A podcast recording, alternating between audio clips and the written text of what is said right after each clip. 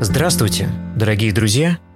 Меня зовут Артем Кухарев, я являюсь практикующим клиническим и практическим психологом, когнитивно-поведенческим терапевтом, преподавателем психологии. И это подкаст «Не совсем другие». Истории ментальных расстройств –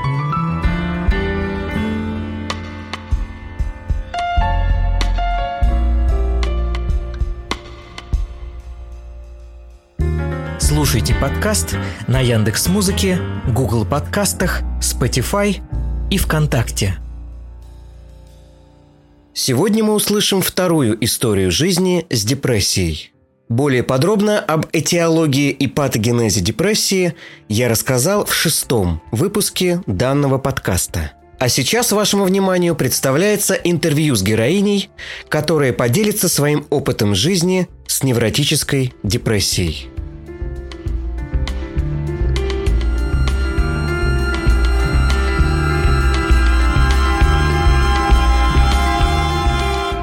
Всем привет, меня зовут Владимир Валена, мне 23 года, и мой диагноз – это невротическая депрессия.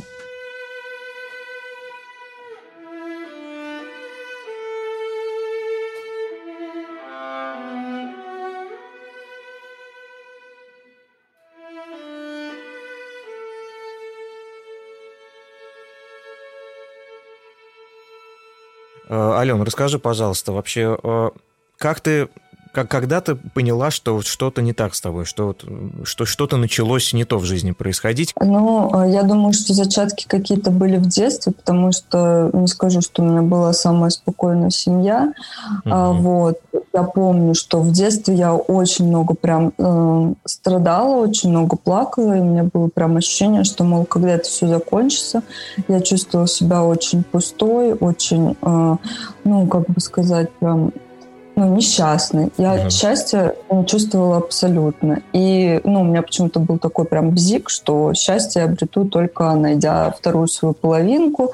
Поэтому это все ухудшалось, конечно, связями с э, какими-то парнями, которые мне делают больно. Ну, и, в общем, все вот так вот. Угу. Остро, прям серьезно. А был, ну, до этого я, конечно, особо и не понимала, что происходит. Мне казалось, что я просто такой страдательный подросток, да. Вот. А триггером стала а, смерть моего отца. Мне было 17 лет. Это было прям а, накануне того, как я должна была пойти в университет на первый день, да, это было 25 августа, вот, и все это, конечно, произошло прямо на глазах у, у всей нашей семьи, у нас большая mm-hmm. семья, вот, я самая старшая, нас четверо. И, соответственно, это было обычное утро. А, папа у меня был молодой, 41 год, и, и как бы ничего абсолютно не предвещало этого, и буквально за пять минут в ну, такой прям предсмертной агонии э, мой отец э, скончался у нас на глазах, и не смогли ни мы помочь, ни скорые, ничего.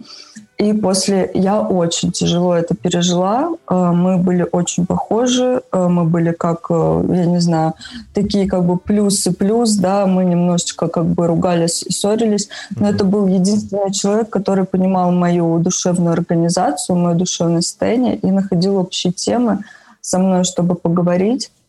И после его смерти, ну, у меня как будто бы произошел такой щелчок, что вроде как вот если жизнь и смерть это вот просто а, пять минут и человека нет, то вообще какой смысл что-либо делать, если ты все равно умрешь?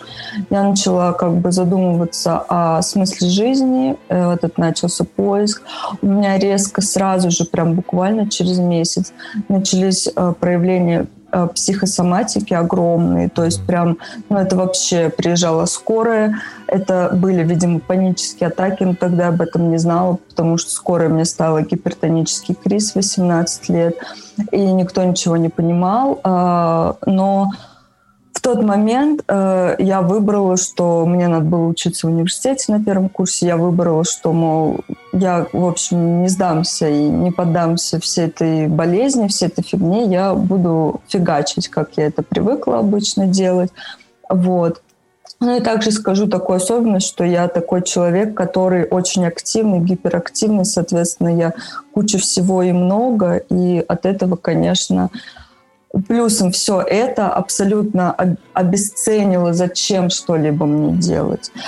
Так я прожила э, два года. Два года в каких-то... Э, я начала употреблять алкоголь, отрываться, э, скажем так, гнет строгого отца сошел, да, его больше нет, uh-huh. и все, я пошла во все тяжкие, uh-huh. учитывая, что еще творческий человек, я профессиональный танцор, это какие-то тусовки, это выпивка, это мальчики, в общем, я не знала буквально, где я завтра проснусь, и я чувствовала, стала чувствовать резкие перепады э, настроения, то есть uh-huh. вот я на тусовке, меня прям штырит, я вся в эмоциях, прям вау, а потом э, я просто не знаю, как э, жить обычной жизнью, да, у меня просто тоска, пустота, и мне хочется умереть.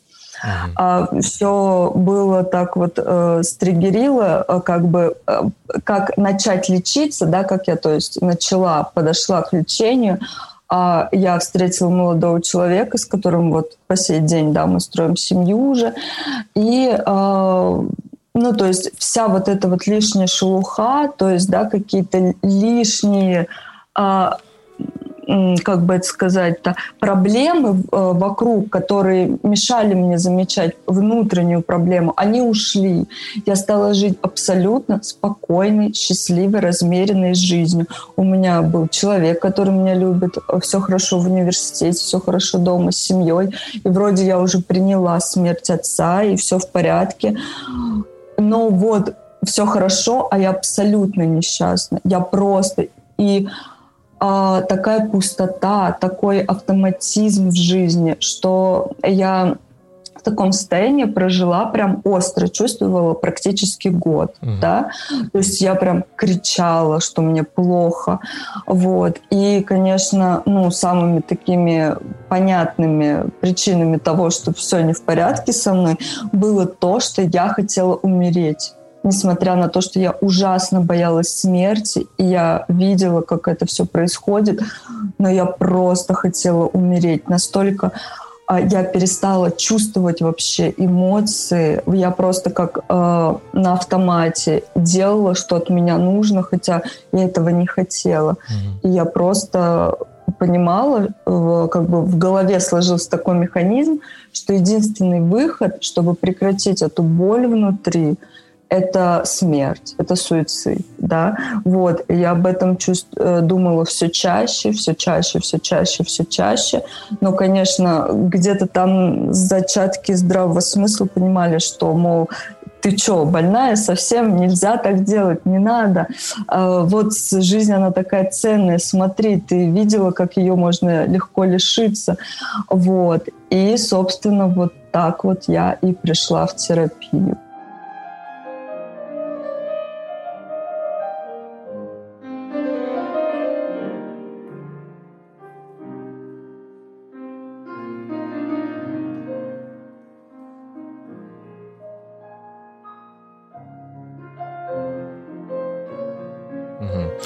Я немножечко, да, э, вернусь назад, uh-huh. да, к, к началу истории, потому что у меня тут несколько вопросов к тебе появилось. Uh-huh. Вот смотри, ты сказала, что уже с самого детства ощущала э, себя пустой, да, вот эту пустоту. Вот скажи, пожалуйста, да. откуда это ощущение? Как считаешь, почему оно уже в детстве появилось?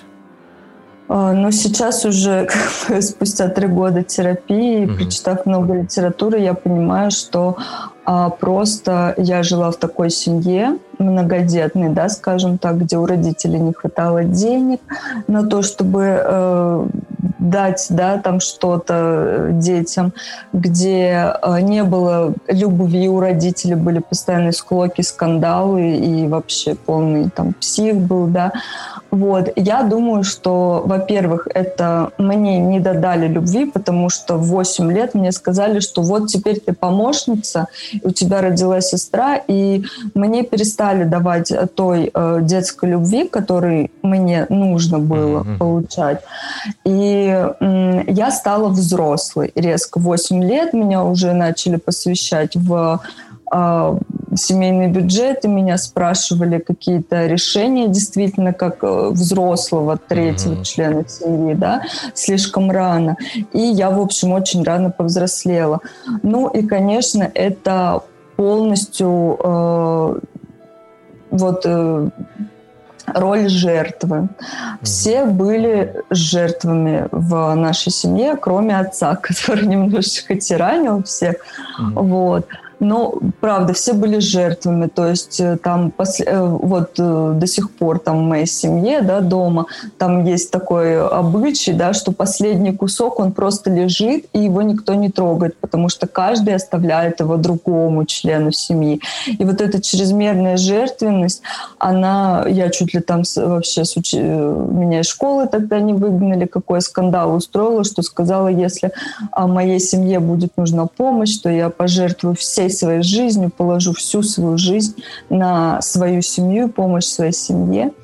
То есть вот такая вот прям была полную, полная жертвенность. Соответственно, я не имела ни своего личного пространства, а, не полного личного своего мнения, высказывания, да, вот. А, я всегда была заполнена пол, э, своей семьей, и я как я, меня вообще была крупица. И, соответственно, когда я оставалась наедине сама с собой, просто, да, вот в тишине, в спокойствии, я чувствовала, что вот э, все плохо вокруг меня, все не так, как я бы хотела, как мне дотерпеть это пережить.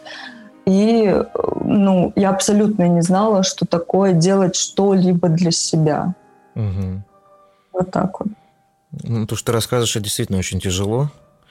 То есть, надо признать, это, конечно, действительно тяжело, да, когда, э, получается, растворяешься вот в этом во всем, вот, вот в этой семейной системе, да, да. То, есть, то есть приходится, приходится так все организовано в ней, так все устроено, что личность растворяется и уже не понимаешь, там, где твои границы, где чужие границы, где, да. где твое мнение, чужое мнение, ты так думаешь или родители так думают. Ну, короче говоря, да, это тяжело, безусловно. Правильно mm-hmm. я понимаю, что в основном э, вот по твоим, э, по твоим воспоминаниям, по твоему вот рассказу, в основном здесь сыграла э, роль именно семья. То есть вот не, не... Ну, почему я спрашиваю, да, потому что э, бывает еще играет очень сильно школа, вот школьный период, там коллектив, общение с коллективом. В твоем случае это как все-таки? Что больше сыграло? Я все-таки думаю, что сыграла роль семья. Ну, как бы я не скажу, что я там э, из тех детей, которые там не прижучивали, что-то там не шутили над ними, нет. Но я, э, ну, как бы, может быть, у меня что-то откладывалось, но это вполне спокойно. Uh-huh, uh-huh воспринимала, да, ну, не было у меня прям каких-то таких базиков на эту тему, вот. А, да, в основном семья, во-первых, потому что мы еще переехали а, из одного города в другой, когда мне было 11 лет, uh-huh. вот, то есть прям я это тоже тяжело пережила, вот. И, соответственно, мне снова пришлось заводить друзей, вот это вот все. Но в целом э, я, когда увидела, что меня немножечко не принимает э, коллектив, да, школьный. Угу. Я нашла, как быстро реализоваться. Я решила, что если я не с ними, то я над ними. Поэтому я была э, везде лидером угу. класса, председателем волонтерского объединения. И то есть принципе, я в этой своей системе, которую построила, да, как бы в школе, мне было очень комфортно. Я просто знала, что они могут надо мной смеяться, но я явно лучше, и мне завидуют. Вот такая вот у меня была позиция. Ну и плюсом родители тоже э, это вкладывали и показывали, что я как бы такая умная, хорошая девочка. Вот. А вот именно в плане проблем, да, определенно сыграла роль э, семья, потому что мне пришлось очень рано повзрослеть. Угу. Прям буквально в 11-12 лет, да, и ну, детства практически не было, и сейчас, конечно, я ловлю отголоски этой проблемы, потому что мне 23 года, а я вообще не хочу брать на себя ответственность. Вот. Угу.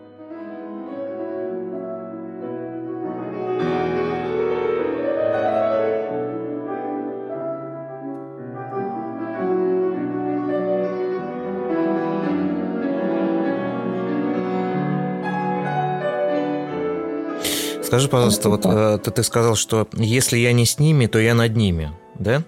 Вот э, это, эта позиция, она до сих пор сохраняется? То есть, то есть либо я лидер в коллективе, либо я тогда э, аутсайдер какой-то, да? То есть я не с коллективом? А, на самом деле, да, я очень отличаюсь от э, обычной, скажем так, от, от обычного обывателя, как раз-таки открытыми своими взглядами, что я не боюсь ни о чем говорить, я очень открытый человек, я очень настоящий, я не вру вообще никогда, лгать это не про меня. Угу. Я говорю чистую правду, я говорю о своих чувствах открыто, я разговариваю с человеком, я не боюсь выражать свои какие-то взгляды и свою позицию, да, неважно, на что это будет, у меня четко есть свое мнение, свое видение уже сейчас тем более.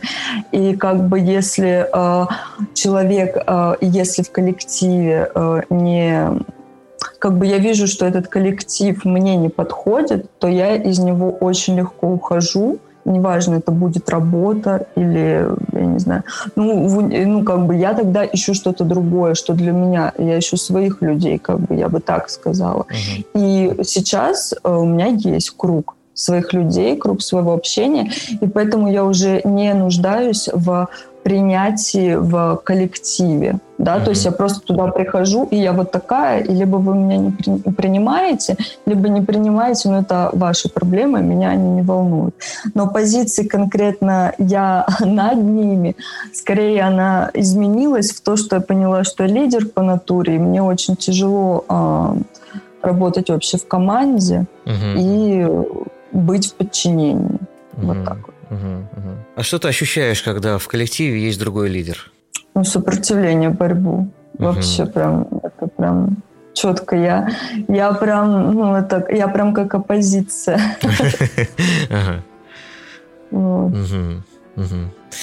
Интересно, спасибо. И в дополнение к этому я задам еще один вопрос. Вот ты говорила про перепады, да, у тебя был такой момент, да, что у тебя были то, то кайфово себя чувствовал, классно, тогда, да. то вдруг сразу резкий перепад, что жить не хотелось. Вот эти перепады, они да. до сих пор продолжаются? Нет, ну, нет, они очень хорошо сгладились э, принятием антидепрессантов. Mm-hmm. Вот, э, мы как бы с психотерапевтом выравниваем мой эмоциональный фон какой-то момент я пришла и сказала, ой, все, капец, у меня биполярка. Я начиталась, он сказал, успокойся, у тебя не биполярка. Mm-hmm. Вот, у тебя есть биполярные состояния, но это нормально, у тебя очень ну, была расшатана психика, Угу. Вот, то есть очень сильные вот эти вот скачки были, да, как бы то, если я чему-то радуюсь, то радуюсь так, что меня зашкаливает в тревожность, в панические атаки, а уж если я как бы после этого организму нужно эмоциональный фон наладить, то меня в такую депрессию накрывает, что капец. Mm-hmm. Вот. И, соответственно, а, принятием антидепрессантов, да, постепенным, это все сглаживалось. И сейчас я чаще чувствую себя нормально. А если, например, э, я ну, нахожусь в каком-то супер таком, не знаю, месте, которое вызывает у меня кучу эмоций, то максимум я могу быть в немного подавленном состоянии потом дня два. То есть как бы немножечко mm-hmm. так прийти в себя, вот, и все в порядке. Я снова в норму выхожу. Mm-hmm. Вот. Ну, я, да, я уточню, просто для чего я это спросил. А, действительно напоминает очень а, циклотемичные такие состояния. Да, вот был у нас выпуск а, про биполярное аффективное расстройство, mm-hmm. вот уже подкаст, ну вот, и да, пускай это там не, не биполярка, мы не берем ее там второго, первого типа, тем более уж, mm-hmm. но, по крайней мере, какие-то вот э, немножко похожи на циклотемию, такое легкое проявление перепадов, да, настроения, вот это вот, поэтому я и спросил. Вот. И mm-hmm. я просто для наших слушателей говорю, что не всегда, далеко не всегда, когда э, есть вот такая симптоматика, и когда, допустим, у человека тоже есть э, такое свойство, что если я там не лидер в коллективе, то я уже с этим коллективом дальше никак не могу. Это не обязательно показатель биполярного аффективного расстройства, потому что очень многие специалисты сразу на этом ну как бы тебе сказать, внимание заостряют, и все, и дальше слышать ничего не хотят. Они не хотят как бы... То есть все, раз ты так... Вот есть у тебя такой момент, все, значит, мы подозреваем уже у тебя сразу биполярку. Это далеко не всегда так. Вот как бы я тут уточнил именно из-за этого. Вот. Да, потому что в моем случае это просто проявление э, личностных качеств. Угу, вот. Я, угу. правда, ну, лидер такой по натуре своей, как угу. бы это никак к диагнозу не относится. Угу. Хорошо. Вот ты еще сказала, что э, ну, так получалось, что находила в своей жизни э, молодых людей, да, парней, которые, ну, так скажем, обижали тебя, да, то есть там какие-то вот... Угу. Как, как, как сама, вот с чем чем это связываешь? Что они тебе давали? Что давало тебе вот это общение с такими людьми? Ну, э, я была в позиции жертвы сто процентов. Я просила любви просто. Скажем так, я выпрашивала насильно, я пыталась заставить себя полюбить, и я готова была пойти на все абсолютно там, чтобы меня как-то полюбили, да, там очень долгое время у меня были отношения такие какие-то дружеско-интимные, я бы сказала, с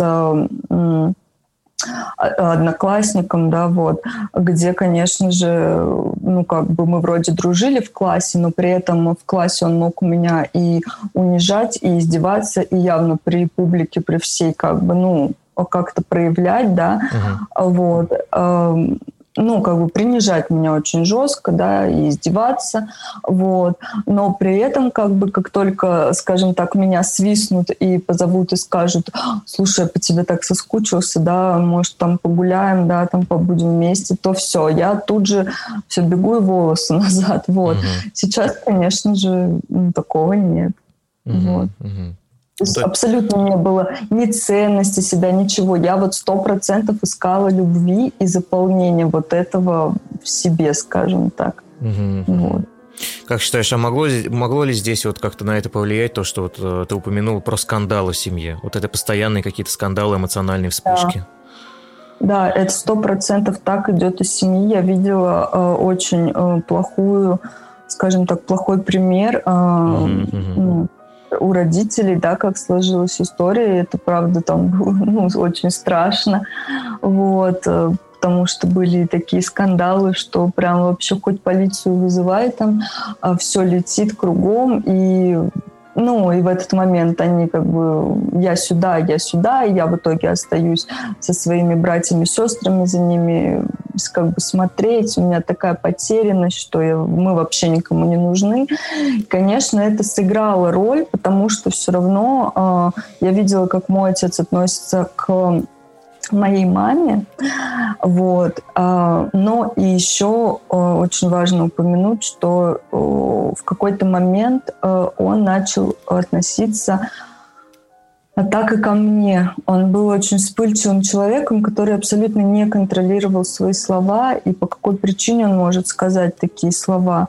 И я как ребенок, как дочка, да, я вообще не понимала, ну, что я сделала не так, чем я заслужила такие слова, да, у меня вот есть очень яркий такой пример, я его как бы абсолютно не стесняюсь, а, мне там было лет, наверное, 14, и вот прям пахло в комнате, и у отца там висело дорогое пальто. Он собирался куда-то, и я, я такая говорю, фу, чем тут пахнет, пойду брызну освежителем воздуха.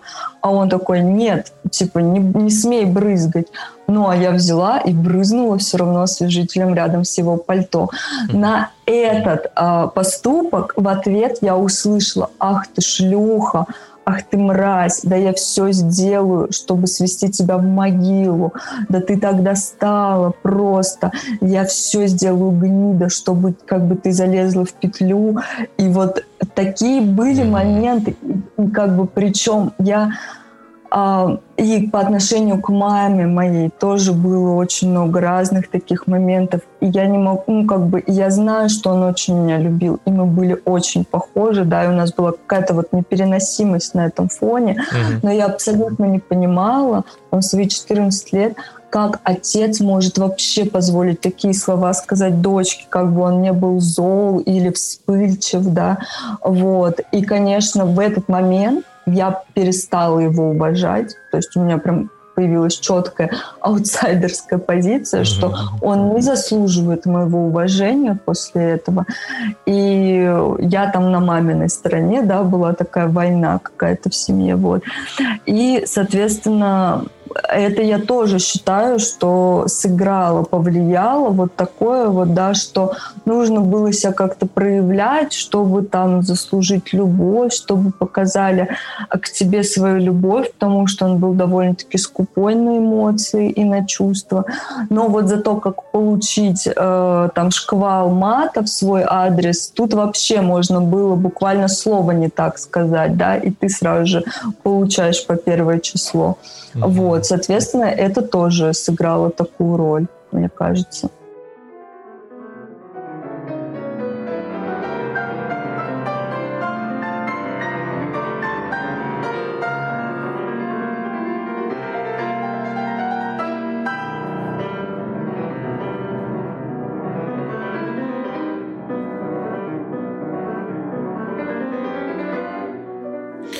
Да, нелегкие отношения, конечно, нелегкие.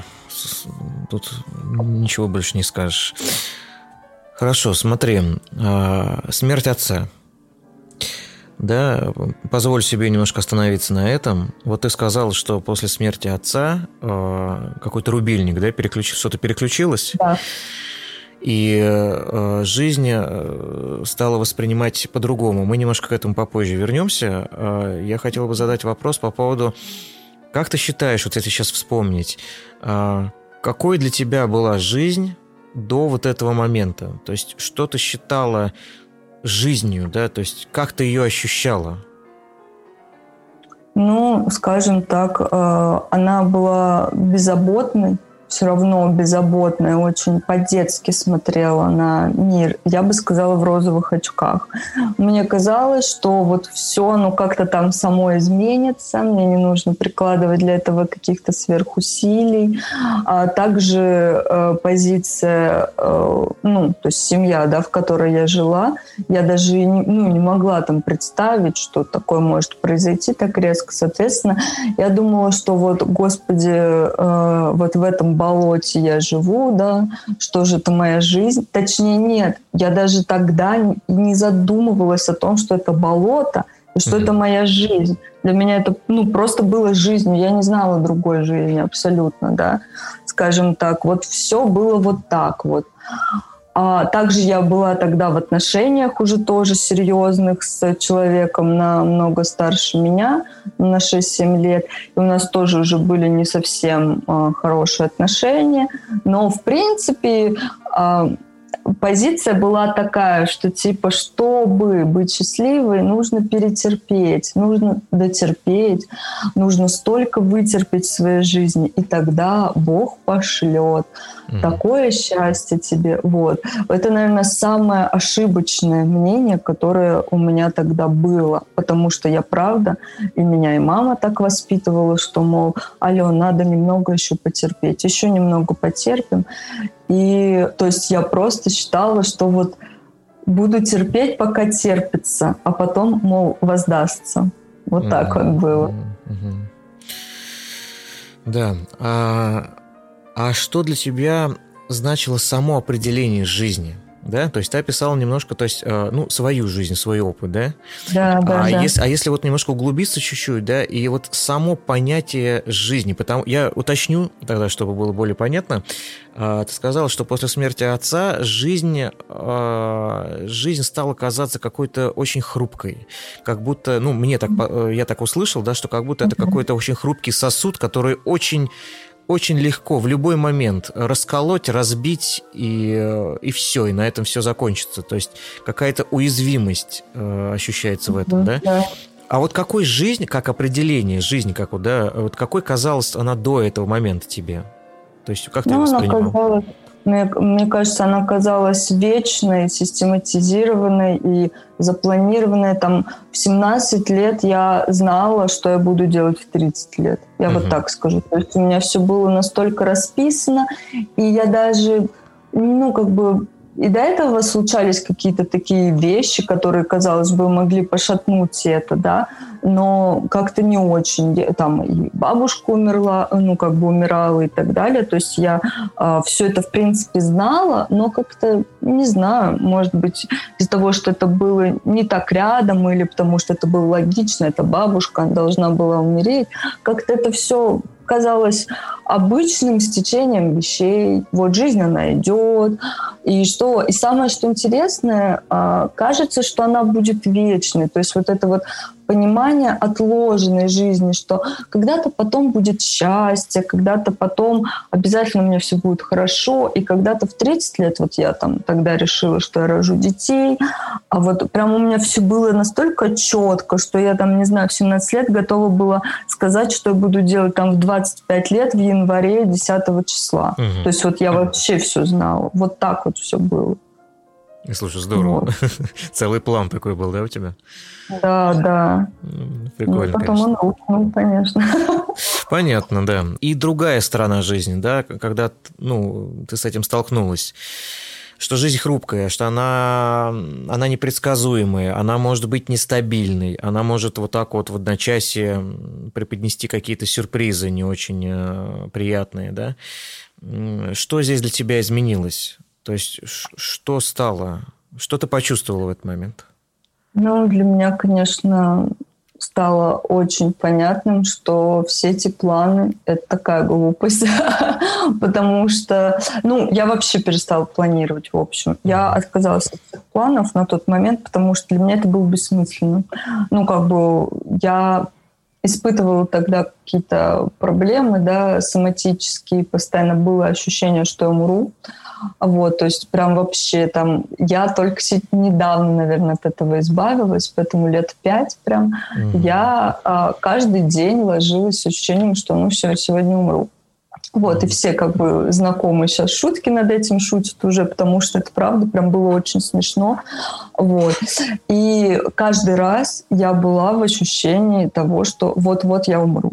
И, соответственно, я вообще не видела никакого смысла э, что-либо делать на будущее. Ну, типа, зачем вообще тут что-то придумывать, если ты вот завтра умрешь. Соответственно, появилось ощущение, живи здесь сейчас, э, делай там делай быстро, умри молодым, типа того. Mm-hmm. Ну, и это тоже была, скажем, такая ну, крайность, да, прям в крайность, в другую я впала, и, соответственно, я начала прям наслаждаться вот моментом, что, типа, вот если сейчас вот, ну вот прям не могу, не знаю, там хочется мне потусить и напиться, то я себе в этом не откажу, и пофигу, что завтра там к 7 утра на пары, да. Вот, то есть я вот каким-то таким чувством стала жить, ну и было бесконечное ощущение того, что просто смерть прям дышит мне в ухо. Угу, вот. Угу. Что любой шаг мой может быть последним.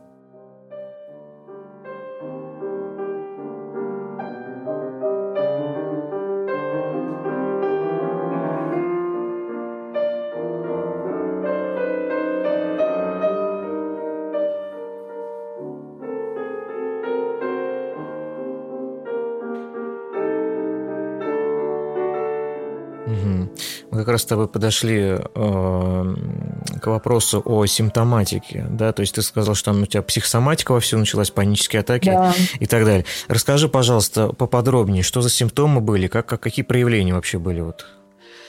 А, ну, в самом начале мы, конечно, даже не подразумевали, что это могут быть, что это вообще называется панические атаки, потому что я обращалась только к неврологам тогда, mm-hmm. да, вот, но я, то есть а у меня, получается, был страх смерти жуткий. Он, mm-hmm. он и сейчас есть, он ну, никуда не ушел, просто как бы насколько ярко это проявляется, да.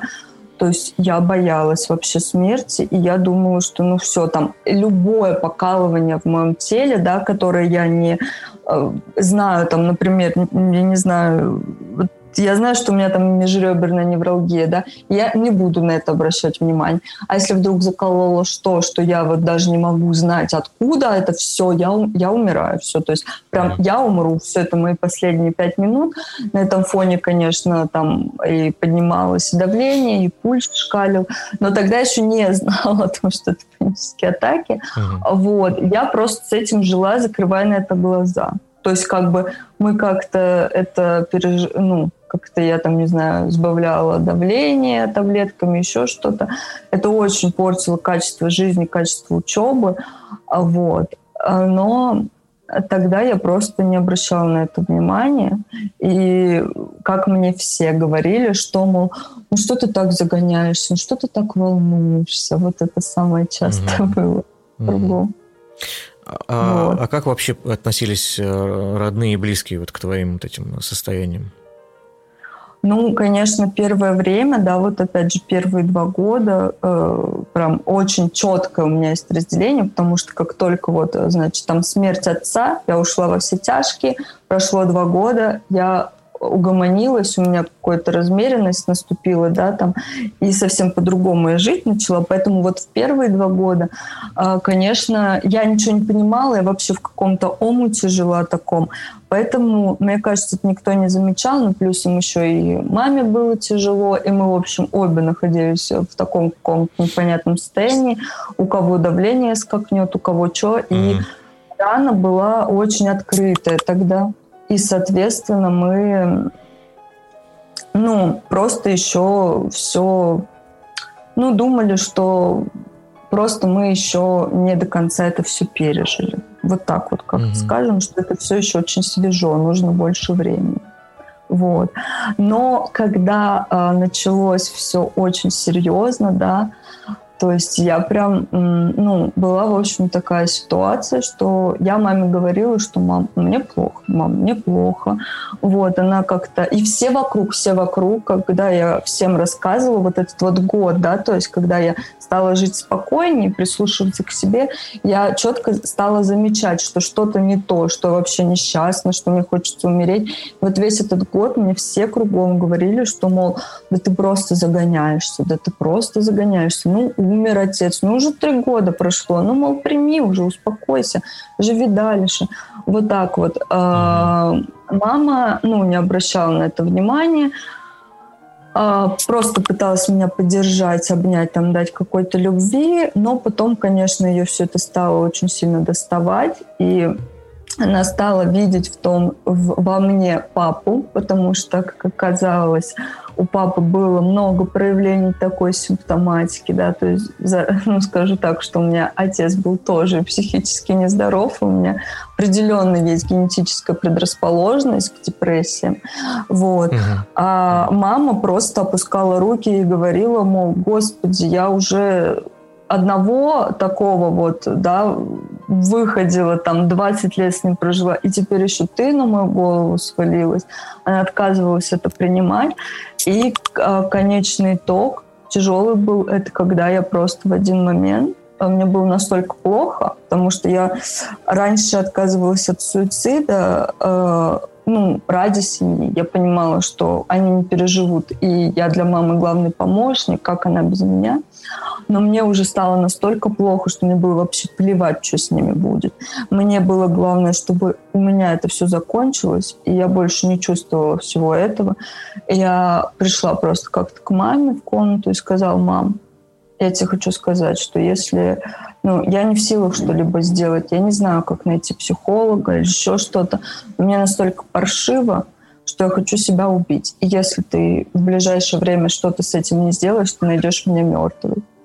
Ну, в ответ я, конечно, получила не такое, что дочь, с тобой, наверное, что-то не так, пойдем к врачу. В ответ я получила крики и оры, что я просто наглая, эгоистичная, думаю только о себе и не ценю жизнь. Mm-hmm. И раз я так хочу сдохнуть, то тогда собирай свои шмотки, уходи из дома, и я буду просто знать, что ты ушла, и знаешь, делай с тобой, что хочешь, только не дома, чтобы твои, твоя сестра и два брата не пострадали. Вот. Но и Ночь была тяжелая, конечно, после этого разговора. Мне снились жуткие сны, как меня отец забирает с собой. И вот это все. И, конечно, я проснулась с ощущением того, спасибо, что жива. Я расплакалась, попросила прощения у мамы. Но и она, видимо, как-то пересмотрела, да, все-таки, конечно, в голове у себя. И она меня отправила к психологу. Вот. И буквально в апреле 2019 года я первый раз попала к психологу. Угу. Вот. И э, я пошла к психологу именно в тот момент, когда у меня был самый лучший день, мне кажется, в жизни. Я себя чувствовала такой счастливой, и я вообще не понимала, типа, ты что, дурочка, к какому психологу ты сейчас едешь? Я приехала абсолютно с позитивными эмоциями, рассказала о том, как я хочу умереть угу. периодически. Вот. Ну и психолог посмотрел на меня и сразу же сказала, дорогая, иди-ка ты к психотерапевту. Мы с тобой, конечно, будем заниматься, но, кажется, без медикаментов тут не справиться. Угу. И так через неделю я оказалась у э, психотерапевта. И еще забегая вперед, хочу сказать, что в этот момент так получилось, что мой молодой человек меня бросил буквально на месяц. Да, сейчас все хорошо, конечно, угу. но ему было тяжело, потому что по стечению обстоятельств Первая девушка у него тоже была психически нездорова. Вот. И я вот вторая такая попадаюсь, и он просто думает, господи, я это не выдержу. Вот. Он не хотел находиться рядом со мной и разделять тяготы моих проблем, mm-hmm. и тогда вообще просто все накатило так, и просто никто меня не понимал, никто меня не поддерживал, кроме разве что мамы, которая всегда все равно проявляла тепло, да, что я рядом, я тебя люблю, как бы это тоже важно. Вот, и я начала принимать препараты. Mm-hmm. Вот, и все, моя жизнь стала лучше. Mm-hmm. Ага.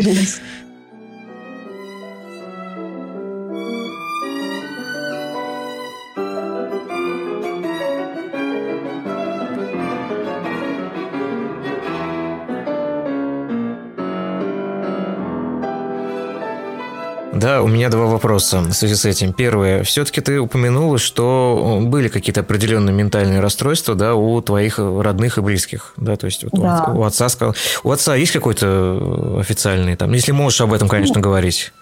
Нет, официального диагноза нету, потому что он, э, в общем, его было не заставить пойти вот, но я как бы уже э, становясь взрослой, вспоминая какие-то моменты, да, я понимала, что чувствовал мой папа, и я э, чувствую, что он, скорее всего, чувствовал подобное, только в 300 раз хуже. Mm. А, поэтому я думаю, что у него была психопатия по поводу того, что как он относился к другим людям и абсолютно а, не и умел сочувствовать, разделять эмоции, да, то есть mm-hmm. для него это было чуждо. Там. И, конечно, он был в глубочайшей депрессии.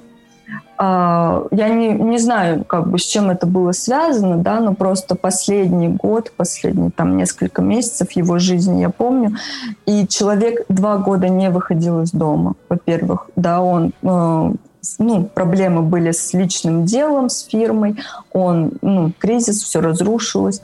Он сидел в основном дома с там, сестрой, братьями, да, то есть с нами сидел, выполнял, ну, они поменялись ролями, мама работала, он как бы сидел дома, uh-huh. а вот, соответственно, он вообще не выходил из дома. У него был сбитый режим, то есть он жил ночью, спал днем. Он очень много курил, по две пачки в день, очень много пил чая, а, слушал музыку в ванне. То есть в ванне он мог проводить прям очень много времени, там по 4 часа прям сидеть в ванне, в своих мыслях, с сигаретой, с чаем, с музыкой. И, вспомин... и то есть последние там полгода уже, наверное, у него сломалась симка, телефон, и он даже не выходил ни с кем на связь. То есть он ни с кем не общался и не желал этого, да, у него единственное общение это была наша семья и там друг по переписке, да, детская дружба, и все. То есть, э, и я прям помню эту картину, как он сидит и смотрит в окно, пустым взглядом. То есть я бы сказала, что человек просто морально был мертв изнутри там за год, наверное, до mm-hmm. своей смерти.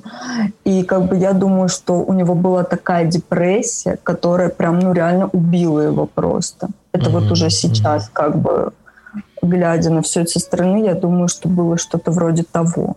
Mm-hmm. Вот.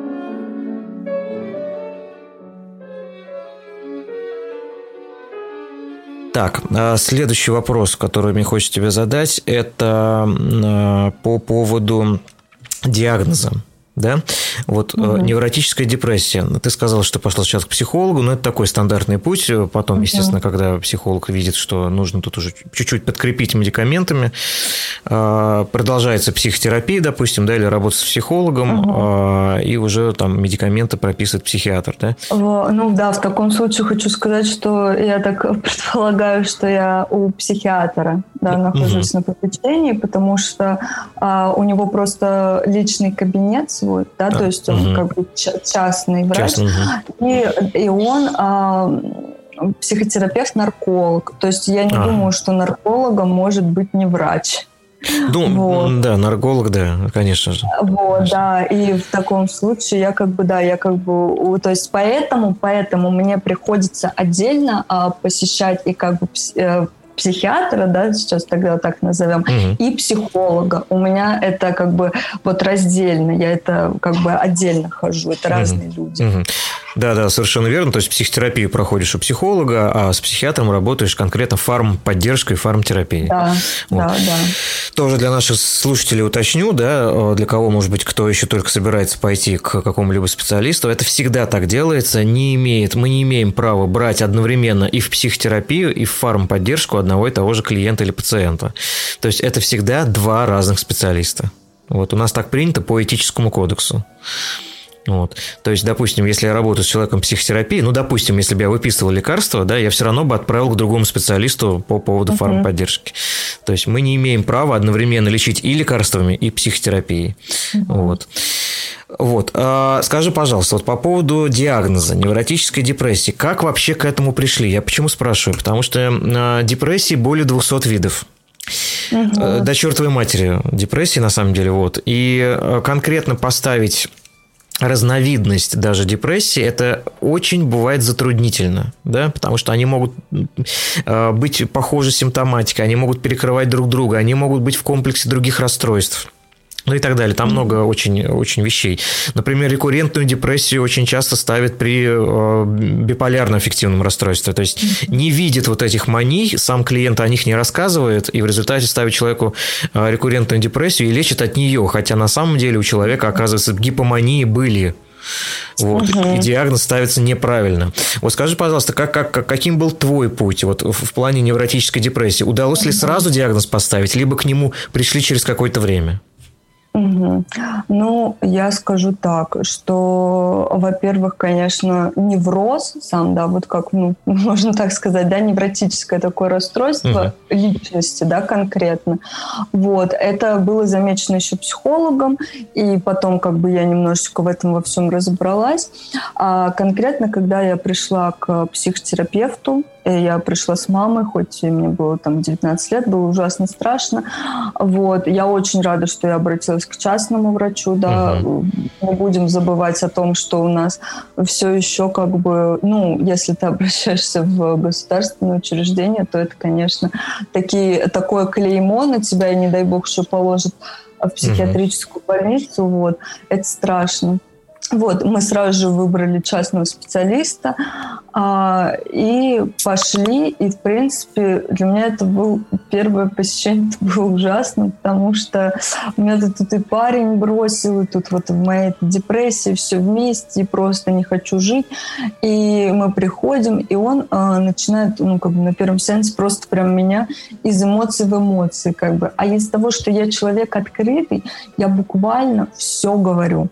То есть угу. я вот прям какой-то малейший симптомчик, я лучше о нем скажу. Я никогда ничего не утаю.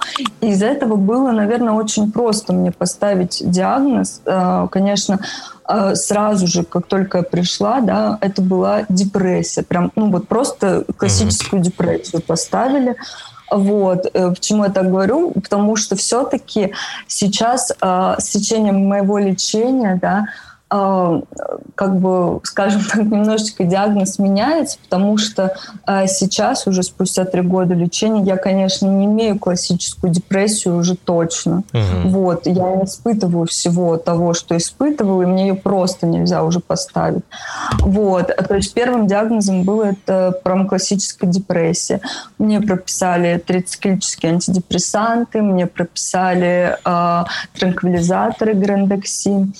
И я начала их классно принимать. Mm-hmm. Мне было очень хорошо первый месяц. Вот.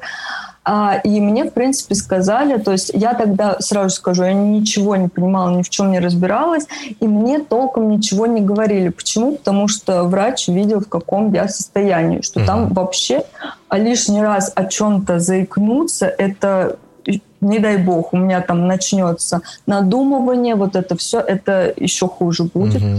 Соответственно, он а, сказал маме, что не все, не все так страшно, не переживайте, ее не нужно класть в психиатрическую больницу, мы полечимся.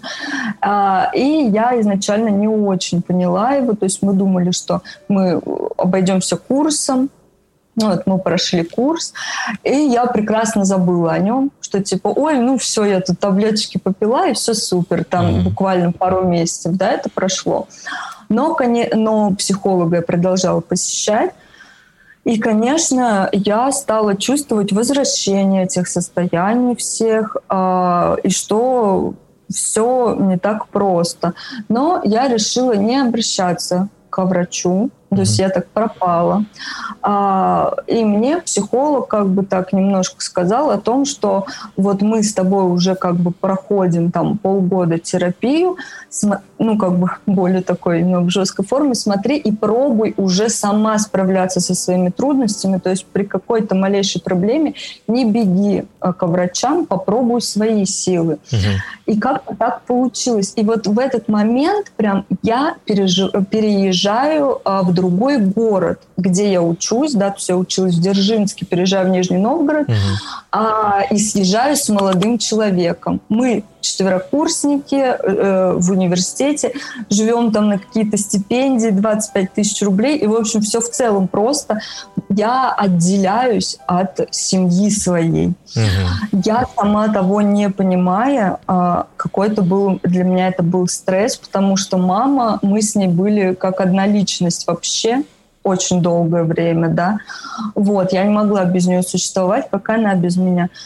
И проходит месяц, э, как я отдельно живу, и э, я еду из Дзержинска в Нижний, да, буквально 40 минут езды, вот, и, значит, э, случается паническая атака уже сто процентов. Я это поняла, мне об этом сказали врачи, когда на середине дороги просто все, я умираю. Ну, mm-hmm. в общем, все.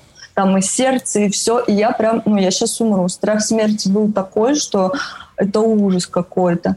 Меня прям там на обочине у ДПС останавливают, вызывают мне скорую, приезжает скорая. Я, дум, я думаю, все, мол, это последние часы моей жизни. Приезжает скорая, говорит, что это ВСД. Ну, как обычно, как всегда, да. атаку. Да, да, путают с ВСД. Угу. Вот. Э, ну, и, в принципе, я вот так вот э, такая, блин, капец, надо там лечиться. Я начала бегать по терапевтам, то есть вот по бесплатной поликлинике, пытаться как-то купировать свои симптомы, абсолютно не задумываясь о первопричине. Я, ну вот вообще, правда, в голову не приходила. Угу. И потом э, начинается какой-то поток неприятных мелочей событий, которые просто прям подбивают. И опять триггер. Э, я очень люблю животных, у меня их, их много. И у меня была крыса буквально два месяца, да, то есть было животное у меня жило и оно заболевает, я трачу все деньги, которые могу на ее лечение, и она умирает у меня на глазах. То есть прям вот опять в агонии умирает живое существо, а так как я биолог, да, я, скажем mm-hmm. так, вообще у меня нет градации человек-животное, я всех люблю одинаково, mm-hmm. вот я не могу помочь этому существу никак. Я про просто это тоже там мы были на связи с ветеринаром. Э, я говорю, все, он лежит тряпкой, что делать? Они говорят, вкалывайте срочно этот препарат, и все против нас. Ампула не открывается, все. И просто вот последний вздох, да, буквально. Все, опять этот снова триггер, и тут накрыло такой волной, что это вообще был какой-то кошмар. Это была бескончаемая тревожность. А, я просто не могла я вообще не могла ничего делать. То есть я не могла не выйти из дома, я не могла не встать с кровати, как я просто несколько дней, неделю, я не ходила в университет, ничего. Я сидела на кровати и боялась смерти. Mm-hmm. Просто страх смерти был колоссальный. Постоянные панические атаки. Просто скорая ко мне только так ездила. Вот. И как бы потом я поняла, что, кажется, так жить нельзя. Ну, то есть я пыталась функционировать, я думала, что это... Я не знаю, что я тогда думала, что это пройдет, что это ерунда. Вот, я также ходила в университет, еще там и подрабатывала, ставила танцы, постановки. У меня все хорошо в жизни. Я прекрасно себя чувствую. Прихожу домой, и просто щелчок, и все. Паническая атака, там пульс 160, я чуть ли не падаю в обморок. Угу. Меня просто там феназепамом, там, чем может скорая меня успокоить, да, и в какой-то такой момент я понимаю, что я просто, правда, мне нужно в Дзержинск поехать, а у меня так сложилось, что у меня психотерапевт, Дзерж... психиатр в Дзержинске, uh-huh. потому что я там раньше жила, и как бы я его не хочу уже менять, вот, э, я даже туда не могу просто к нему доехать, я не могу, у меня страх уже поездок теперь. Mm-hmm. Вот. И я обращаюсь в первую там частную клинику, какую только вообще можно, которая работает в субботу, прихожу на прием прям чисто к психиатру, она смотрит, ну и говорит, девушка, э, сейчас осень, к слову, сейчас осень, а у вас снова проявление всей ваших проблем. Она как бы мне ставит снова, тогда она мне поставила невроз с депрессивными эпизодами, да, mm-hmm. то есть такой диагноз, да, так его назвала. Mm-hmm. И она мне прописывает а, уже другие антидепрессанты, это был сертралин. Mm-hmm. А, я его пропиваю, и мне с него только хуже, в общем-то, потому что у меня mm. и так шило в одном месте есть, а тут еще у меня немножечко активности добавили. Тревогу я поднял, вообще, короче говоря, да? Да, вообще. А потом я говорю, дайте мне что-нибудь, чтобы я спала, чтобы мне было хорошо. Она прописывает мне атаракс, и после первого приема, первой таблетки атаракса я ловлю апноэ, побочку. Угу. И, в общем, атаракс мне не подходит. И после этого, как э, проходит неделя, немножечко все равно я от антидепрессантов, ну, как бы ловлю немножечко тот эффект, который нужен, да, угу. я отправляюсь э, к своему психотерапевту там спустя месяц, да, уже приема сертралина, и говорю, вот представляете, такое случилось. Он сказал, ну, слушай, ты дура, мол, типа, ты чё вообще? Надо сразу же звонить, писать, все. И неважно, как со мной связываться, вот, давай решим, что ты либо ко мне ходишь, либо кому-то другому, потому что лечение должно быть четко. Угу. Вот, и в тот момент все, я понимаю, что я лечусь серьезно, я уже в такие прикольчики не играю. Мы э, пробуем тот препарат, который я пила, и он мне уже не подходит на этот момент. И мы, э, значит, э, а, переходим на нормализующие антидепрессанты. Сейчас принимаю пароксетин вот уже два года угу. стабильно. Вот. И, значит, э, в тот момент я еще, я не знаю, может быть, это какой-то урок жизни был. Я на пустом месте попадаю в больницы прям подряд. Там связано было с кишечником, потом тоже был связан с, с отравлением, но на самом деле, опять же, я не попала бы в больницу, если бы не а, вот это вот моя тревожное, да, такое отношение к моим симптомам, uh-huh. вот к этому ко всему. У меня была диагностическая операция – Тогда я не понимала, что еще, что если я один день не принимаю э, там антидепрессант, то это плохо, что вообще-то они имеют накопительный эффект, mm-hmm. и что нельзя прерывать цикл, что как только пару дней я прерываю цикл, то я попадаю снова в ту же яму. И так я игралась где-то полгода, потому что я просто не понимала, то есть, ну, э, были такие глупые ошибки, я, правда, была плохим пациентом, глупые ошибки, что типа, аля, я просто не доехала взять рецепт и там пять дней я не пью, у меня mm. там нет времени взять рецепт, а потом я снова падаю в огромную яму депрессивную. Вот. Но сейчас я уже знаю, что это так работает, так не поступаю. Угу. Вот. Ну и, соответственно, очень важный момент про больницы, потому что на фоне страха больницы, страха смерти, все это тогда так накрыло, было никакой поддержки, я лежала одна, мне было очень плохо, я ловила такие э, соматические расстройства, по-другому это никак не назвать, что у меня просто в один вечер э, поднялась температура, и э, судорога свело весь организм. То есть mm. я не могла раскрыть челюсть, чтобы разговаривать. У меня просто сжались зубы, у меня все тело ходило судорогами какими-то. Тут вообще вся семашка съехала. Ну, там в 9 часов все сбежались врачи. Mm. Они знали, что со мной делать. И в тот момент э, мне назначили э, карбамазепин еще. Mm-hmm, mm-hmm.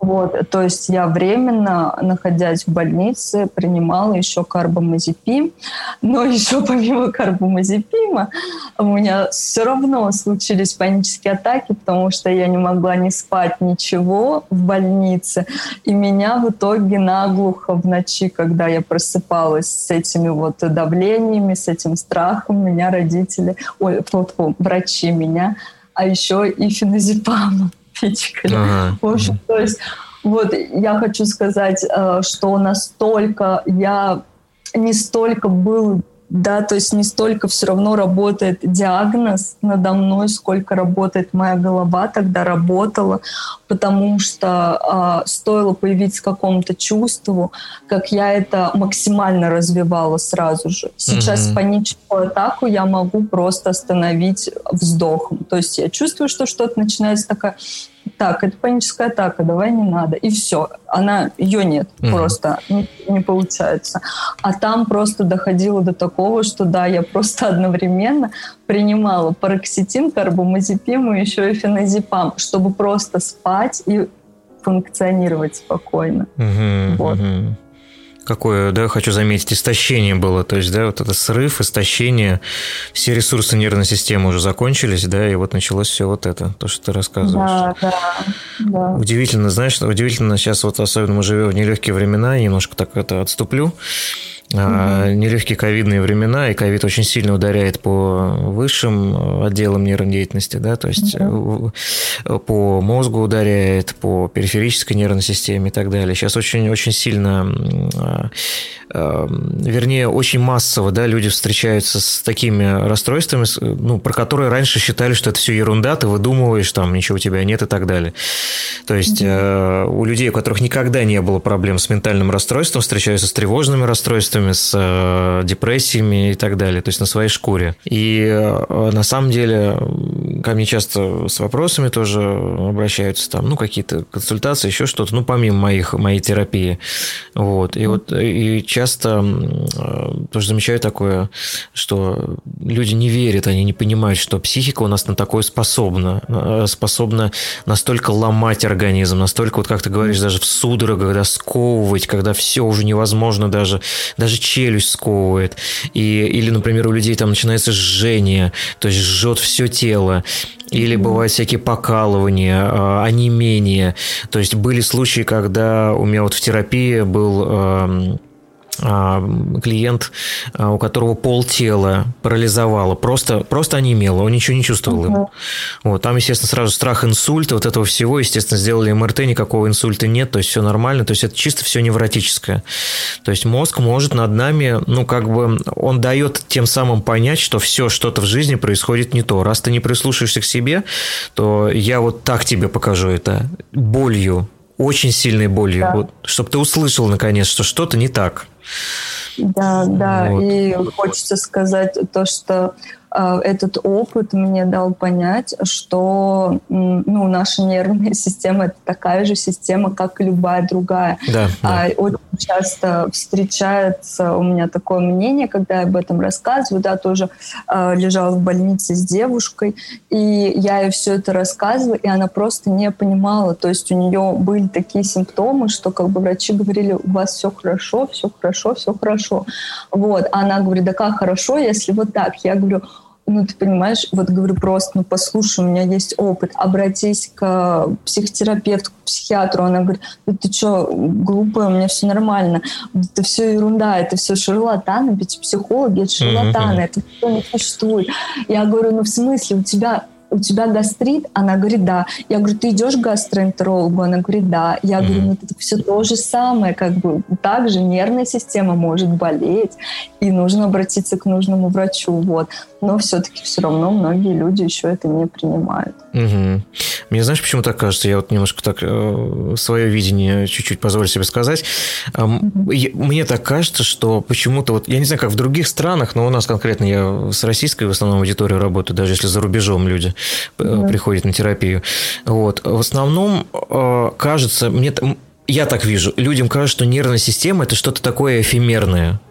Знаешь, да. это, это, это вот не, не какой-то реальный орган, а как будто вот угу. нервы, нервы и нервная система это как, это как будто состояние, это как будто какое-то настроение, да. но это как будто душа, не орган. Типа, да. Да, да, да типа да. душа, душа, вот, вот это ну, все. Душа, да, да что-то такое. То есть э, э, нет представления, мне кажется, у многих, что нервы это реально как сосуды, которые пронизывают все наше тело, все органы, да. кожу, вообще все. Это целая, да. целая система такая такая, да, очень похожа, ну вот, например, есть вегетативная нервная система, она почему так называется вегетативная? Потому что она похожа на растение, как будто, как будто да. ветки растений пронизывают весь наш организм. И они ведь есть, потому что когда ты локоть ударяешь об стол, допустим, это же как раз болит нерв, да, то есть ты да, нерв, нерв ударяешь. Вот. И, и почему-то людям кажется, что нервы это что-то такое, чего не существует. Это нереальные органы, это просто вот какое-то состояние. Вот. Да, ну да. потому что, опять же, когда плохо именно психически, у нас как бы есть ощущение, что как будто бы болит душа, да, мы по-другому mm-hmm. не можем это описать. Mm-hmm. А уже когда а, дает о себе знать э, психосоматика, люди идут лечить э, симптом, а не причину. То есть я не знаю, ну да. как бы там у меня из-за того, что вот умер отец от сердечных проблем, у меня, конечно, ну в основном кололо в сердце, давило mm-hmm. в груди, все. 500 раз кардиограммы мне сделали, и все говорят, у вас все замечательно. Я им не верила, конечно, сейчас уже поверила. Mm-hmm. Вот. И то есть как бы я вот, ну, как бы вот была уверена, что да у меня проблемы с сердцем. И вот люди идут лечить сердце. Они даже не могут представить. А, ну, как бы уж так грубо, может быть, скажу, что врачи тоже все равно разные, разные компетенции, особенно в зависимости от клиники или государственной это или частной. Не все тоже могут в этом увидеть такое и отправить да. Э, человека к э, психотерапевту или психиатру. Да, к сожалению, ну. ты абсолютно права. Сейчас пока у нас с этим проблема. То есть э, врачей, специалистов общей практики там и, и так далее, да, терапевтов в том числе, к сожалению, вот это психпросвещение и просвещение в области психиатрии и так далее, ну, чтобы хотя бы они понимали, что видели перед собой, да, что человек пришел, да. у него, скорее всего, не соматическая проблема, у него э, психологическая или психическая проблема. То есть нужно да, да, да, сразу отсылать, да, вот, вот с этим пока все плохо. Вот прям да, ужасно, тоже. прям как, ужас. Как будто вы сами врачи э, не верят тоже в это. Ну да, да, да. Ну потому что учат другому немножко, да, все-таки э, да. раз, разный профиль, разный профиль. И даже коллеги-неврологи, я с уважением отношусь ко всем коллегам, вот, но все-таки я хочу сказать, э, друзья, когда у вас, вот вы сталкиваетесь, чувствуете с какими-то вот ментальными проблемами, да, все-таки этим занимаемся мы, этим занимаются э, психологи, психотерапевты и психиатры. То есть невролог – это немножко не та специальность, специальность. Да, невролог может быть переквалифицирован и там отучиться тоже на, ну, как бы, тоже на эту область, но все-таки неврологи занимаются больше немножко другим. Занимаются они больше периферической нервной системой, нежели психическим, э, психическим здоровьем. Все-таки для этого есть психиатры, для этого есть психотерапевты, там, психологи и так далее. Вот. Ну, грубо угу. говоря, это как есть, э, это как есть хирург и, и стоматолог, да? То есть вот вроде бы оба работают с зубами. То есть есть вот зубной да. хирург, допустим, да? Да. Но стоматолог увидит что-то еще и помимо зубов, да, он увидит, он может там осмотреть полость рта, он может заметить там, что что-то не то происходит со слизистой, что-то происходит там, ну, вот так, с челюстью, с зубами и так далее. А хирург, он увидит, э, что не так там с прикусом, что не так, допустим, с э, какой зуб надо удалить, э, что не так там с да. этим суставом, допустим, ну и так далее. То есть вроде область одна и та же, а, а специализация совершенно разная. То есть вот.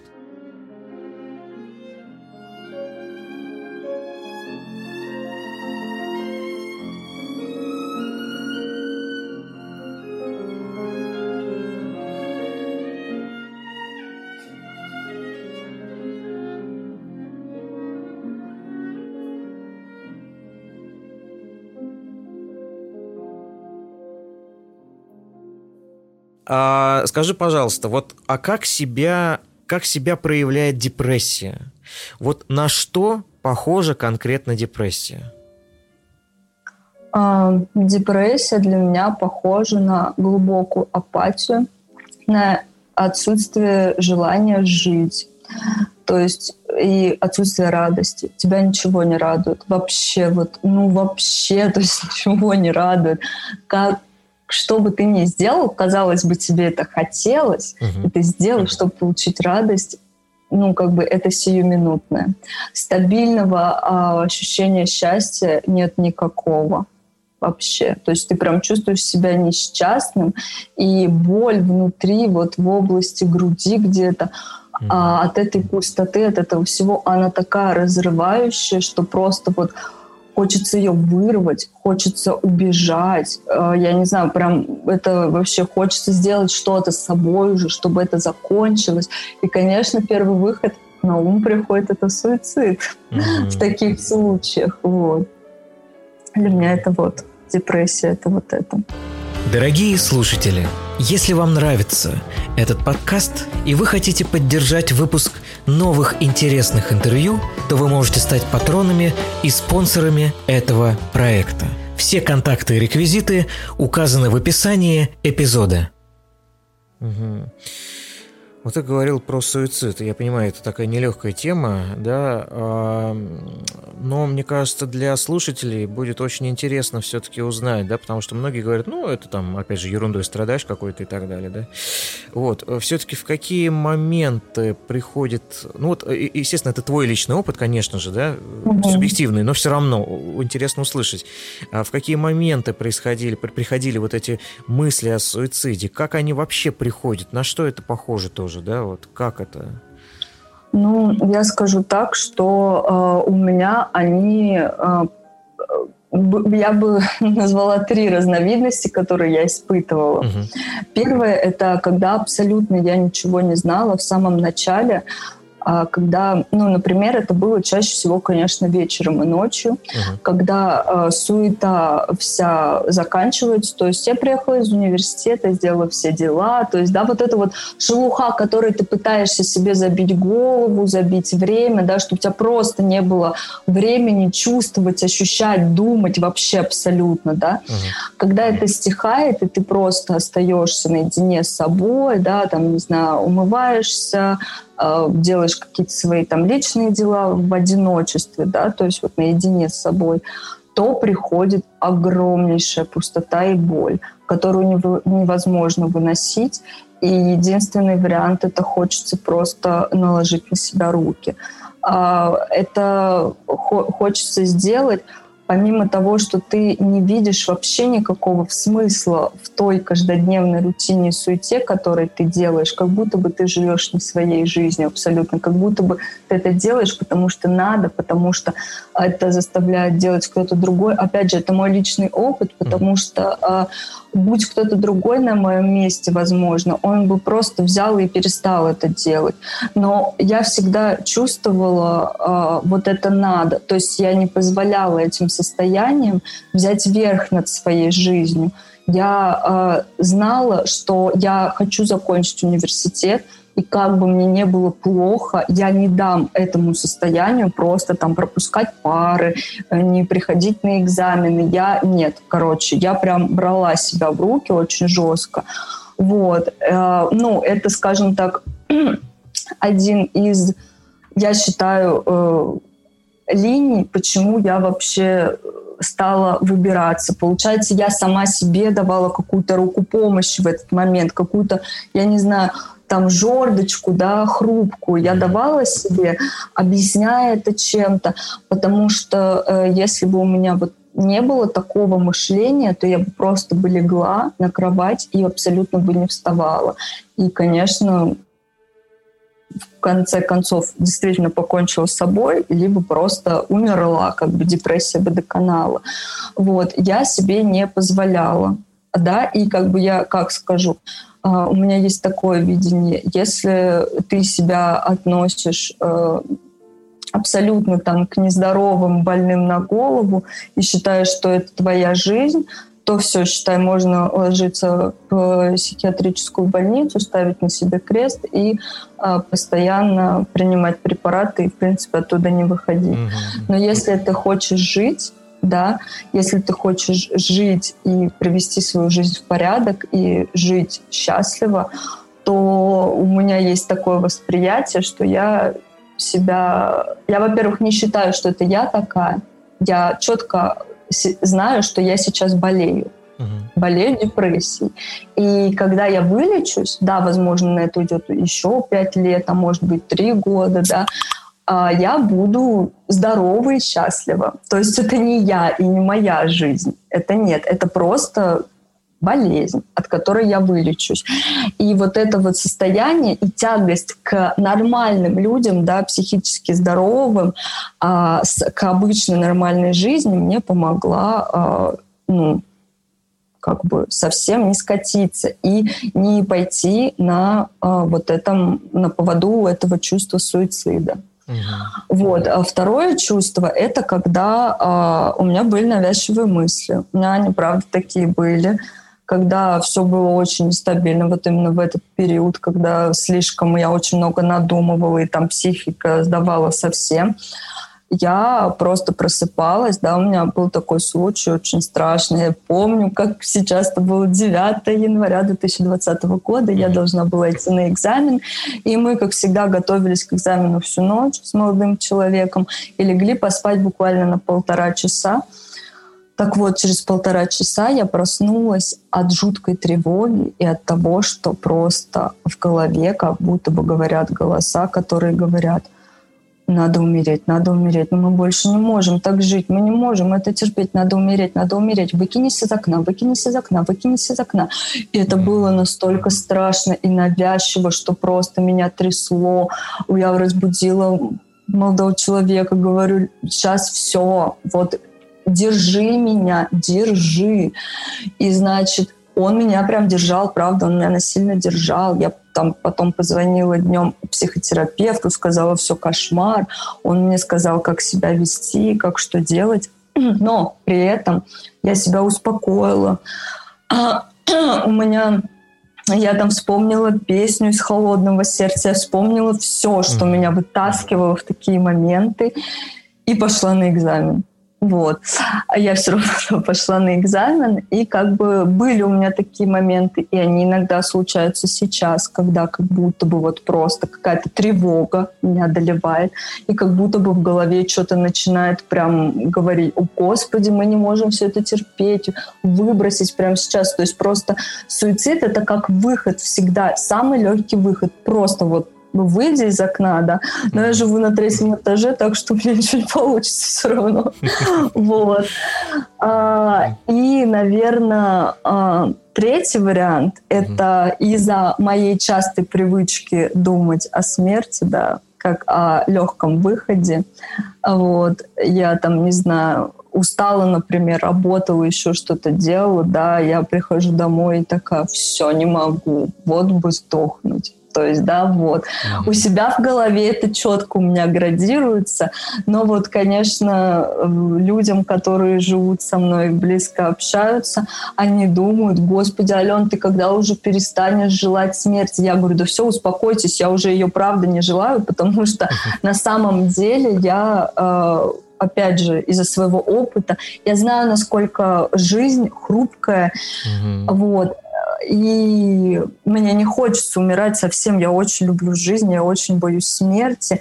Но вот самое смешное, такой парадокс из-за того, что я понимаю, что я все равно когда-то умру, а мое вот это невротическое расстройство берет верх из-за того, из-за того, что я не могу это контролировать. Меня это очень страшит, что я не знаю этого момента. Мне очень страшно, когда это случится. Мне кажется, что я смогу это проконтролировать только тогда, когда я буду знать, когда я умру. Соответственно, mm-hmm. суицид это тоже единственный вариант, да, то есть проконтролировать свою смерть. Умереть не когда там судьба решит или организм, а умереть тогда, когда я решу. Типа вот вот так вот. Mm. И я все это осознаю и понимаю, конечно, это хорошо. И поэтому я ну, разбираюсь с этими проблемами.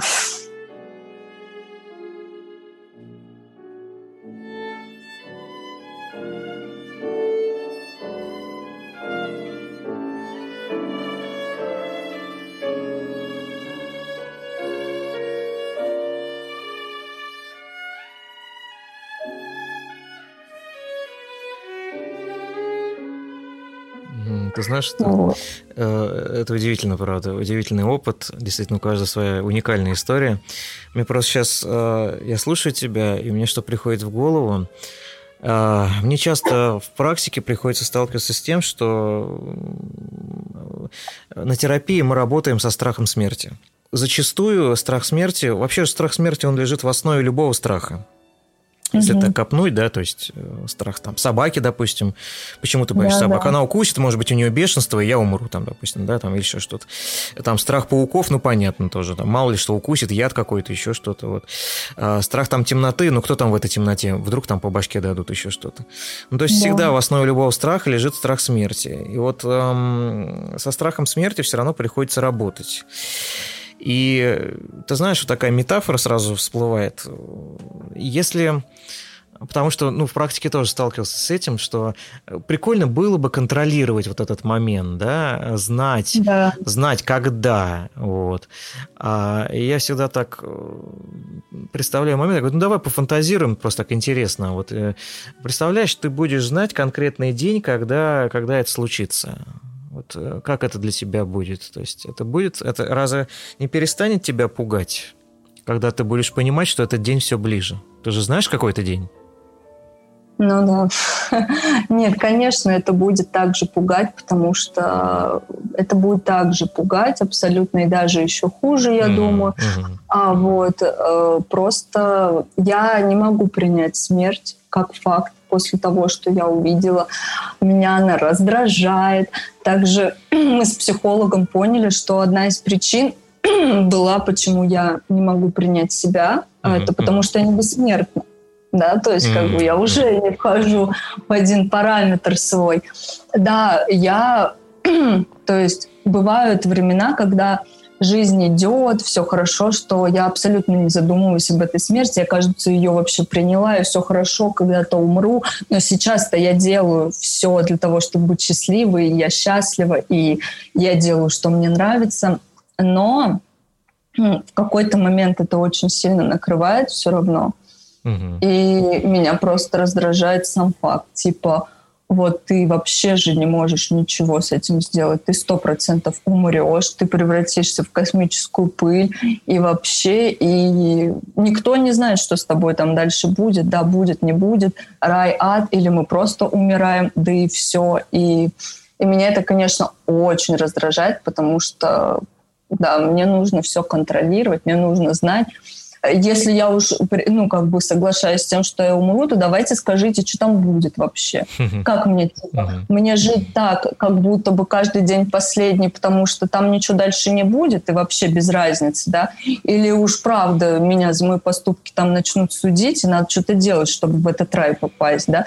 То есть, короче, вот э, эта тема, она, можно бесконечно о ней говорить, вот, учитывая, что я и биолог, да, и я когда-то была верующей, в целом я сейчас агностик, mm-hmm. вот, потому что научные мои знания все-таки не дают мне сто процентов верить, вот. А, можно говорить об этом бесконечно, и как бы мы говорим, вот, да, у меня партнер есть такой, с которым можно обязательно обо всем этом поговорить, обсудить все эти темы, перетереть, да, и это, конечно, бесконечно, и просто когда встречается снова это ощущение, нужно, нужно объяснять себе, нужно, я не знаю, находить, наверное, какие-то смыслы, да, как бы объяснять себе жизнь, вот. Но у меня появилось такое объяснение в ходе терапии. Вот. Опять же скажу, что я никогда не была счастлива до момента, пока я впервые не испытала счастья после приема таблеток и терапии. Mm-hmm. И я была в шоке, что блин, это же счастье, тебе просто классно. Вот. И после этого я всегда стремилась быть в этом чувстве. То есть э, я искала, я, то есть как бы я до сих пор нахожусь в поиске того, чтобы избавиться от э, вот этой апатии, да, и находиться в гармонии с собой. Mm-hmm. И поэтому как бы я очень много читаю и литературы, и психотерапия, и психиатр, и никогда не сойду с этого пути. Это самое главное, чем я горжусь за эти 23 года. Вот. И мне, получается, насильно психолог менял мышление от этого жертвенного, а, mm-hmm. где можно только страдать, и в состоянии то, что если ты хочешь быть счастливым, то для этого нужно что-то делать. И когда ты будешь делать вот э, что ты хочешь, что ты будешь счастлив. И я поняла, что э, как бы смысла жизни нет великого, его не надо искать. А смысл жизни в том, чтобы прожить эту жизнь счастливо и так, как ты хочешь. Mm-hmm. И это для меня прям все уже истина такая, не сломленная абсолютно по сей день. И поэтому я делаю все для того, чтобы э, быть счастливой каждый день, да, чтобы э, я не гонюсь за временем, я не переживаю, что мне там 23 года, а я вот еще не, работаю нормально и не нашла там какое-то свое дело мечты, я в поиске его, да, любимого дела своего. Угу потому что э, люди, когда спешат, да, гонятся, они абсолютно не могут остановиться, выдохнуть и посмотреть по сторонам и ощутить это счастье, какая у них прекрасная жизнь. Я абсолютно живу неторопливо, прислушиваясь э, себя сейчас. И могу сказать, что мой день сейчас каждый счастливый. И мне, ну, не грустно будет, если я завтра умру, хотя, например, последний день, который я прожила, я просто провалялась в кровати с любимым человеком, за сериалами, там, угу. с кошками, не была суперпродуктивной. Это не важно, ведь в этот день я хотела провести его именно так. Угу. Я хотела это делать. Вот. И я чувствовала себя счастливой. И как бы это не важно, ведь все заслуги, квартиры, машины и все прочее мы не унесем с собой туда. Да, да. Неважно, что там будет. Вот. Важно именно ощущение, процесс. Вот. И вот это для меня такая стала истина, которой я сейчас иду по жизни, да, вот. Опять же скажу, я нахожусь в активном поиске любимого дела, да, то есть я прям человек, который пока не найдет свое, не успокоится. Пока я не избавлюсь от этой депрессии, мой психиатр от меня не избавится. Пока я не найду то, что я люблю и чем я люблю заниматься, я не отстану. Я очень много всего перепробовала в плане профессии к своим 23 годам. Uh-huh. Вот. И многие люди на меня смотрят и думают, что я вообще инфантильная дурочка, потому что, мол, типа, пенсия, э, медицинское страхование, налоги, все дела. Ты вообще об этом не думаешь. И детей рожать, и декреты. Я такая, господи. Как всегда, да. Да. И а, так получилось, что а, от, тем, что я так открыто говорю обо всем об этом, о чем я сейчас сказала на этом подкасте, да, и вот сейчас продолжаю говорить, я очень вдохновляю людей. Я очень много людей а, спасла, uh-huh. да, как бы я в силу своих знаний каких-то сказала, что, мол, типа, эй, что-то не в порядке, обратись к психотерапевту, к психиатру. Человек пошел и правда. А, началась работа, и человек мне говорит спасибо.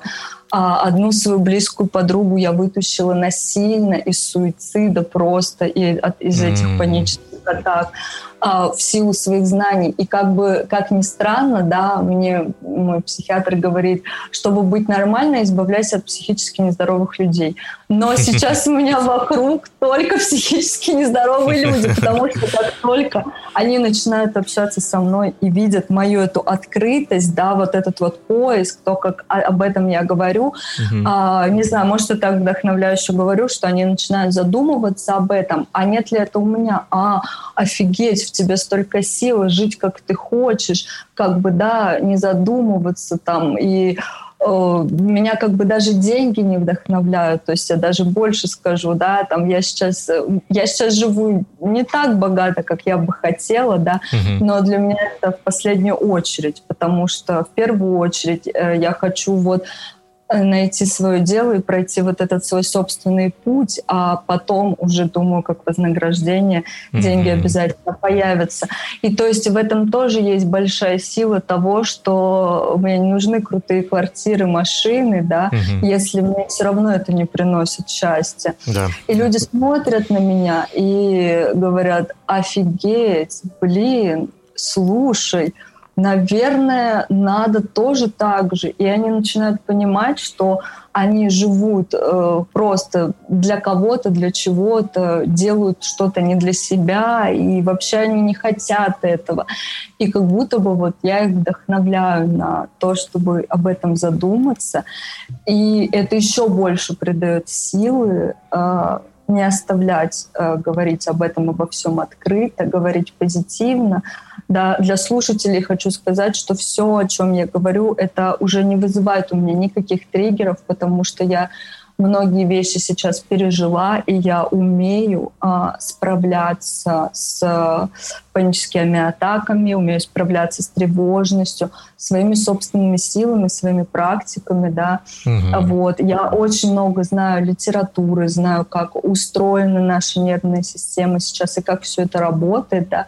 И поэтому как бы я очень легко могу уже понять какой-то симптом, и у меня поэтому нет такой паники, что «а, все, умираю, надо бежать». Нет, mm-hmm. я себя понимаю и как бы, э, кон, ну, как бы контролирую это, работаю с этим. И поэтому людям, которые, возможно, э, пока что ну, как бы не подкреплены знаниями, да, а я могу как-то вот просто в разговоре, да, немножечко как-то раскрыть какую-то завесу, что-то объяснить, учитывая, что да, у меня биологическое образование, я поэтому понимаю, о чем я говорю все равно, mm-hmm. вот. А, и да, они обращаются к психотерапевту. Это не шутка, что мой психотерапевт говорит, Ален, спасибо тебе большое за такую работу, мы уже как-то так общаемся хорошо, да, как бы он говорит, «А, ты такой особенный пациент для меня, ты, я вижу, как за эти три года ты выросла, ты стала личностью, взрослой уже девушкой, женщиной, да, угу. вот как ты с этим справляешься, и ты ищешь, ты, в общем, не останавливаешься на то, чтобы вот преодолеть все это, перебороть, и у таких, как ты, обязательно все получается, и все будет хорошо. Ну и, конечно, спасибо за такой поток клиентов.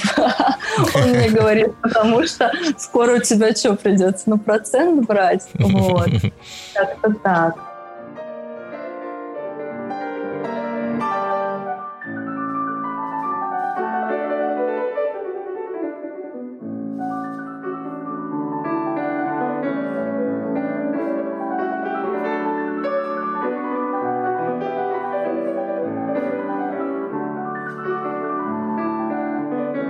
Да, это, вот. конечно, это, это очень здорово, что есть э, сила, есть такая мотивация, да, разбираться в этом всем. И когда ты это рассказываешь, немножечко, немножечко это напоминает э, одну историю мне, вот, свою собственную историю.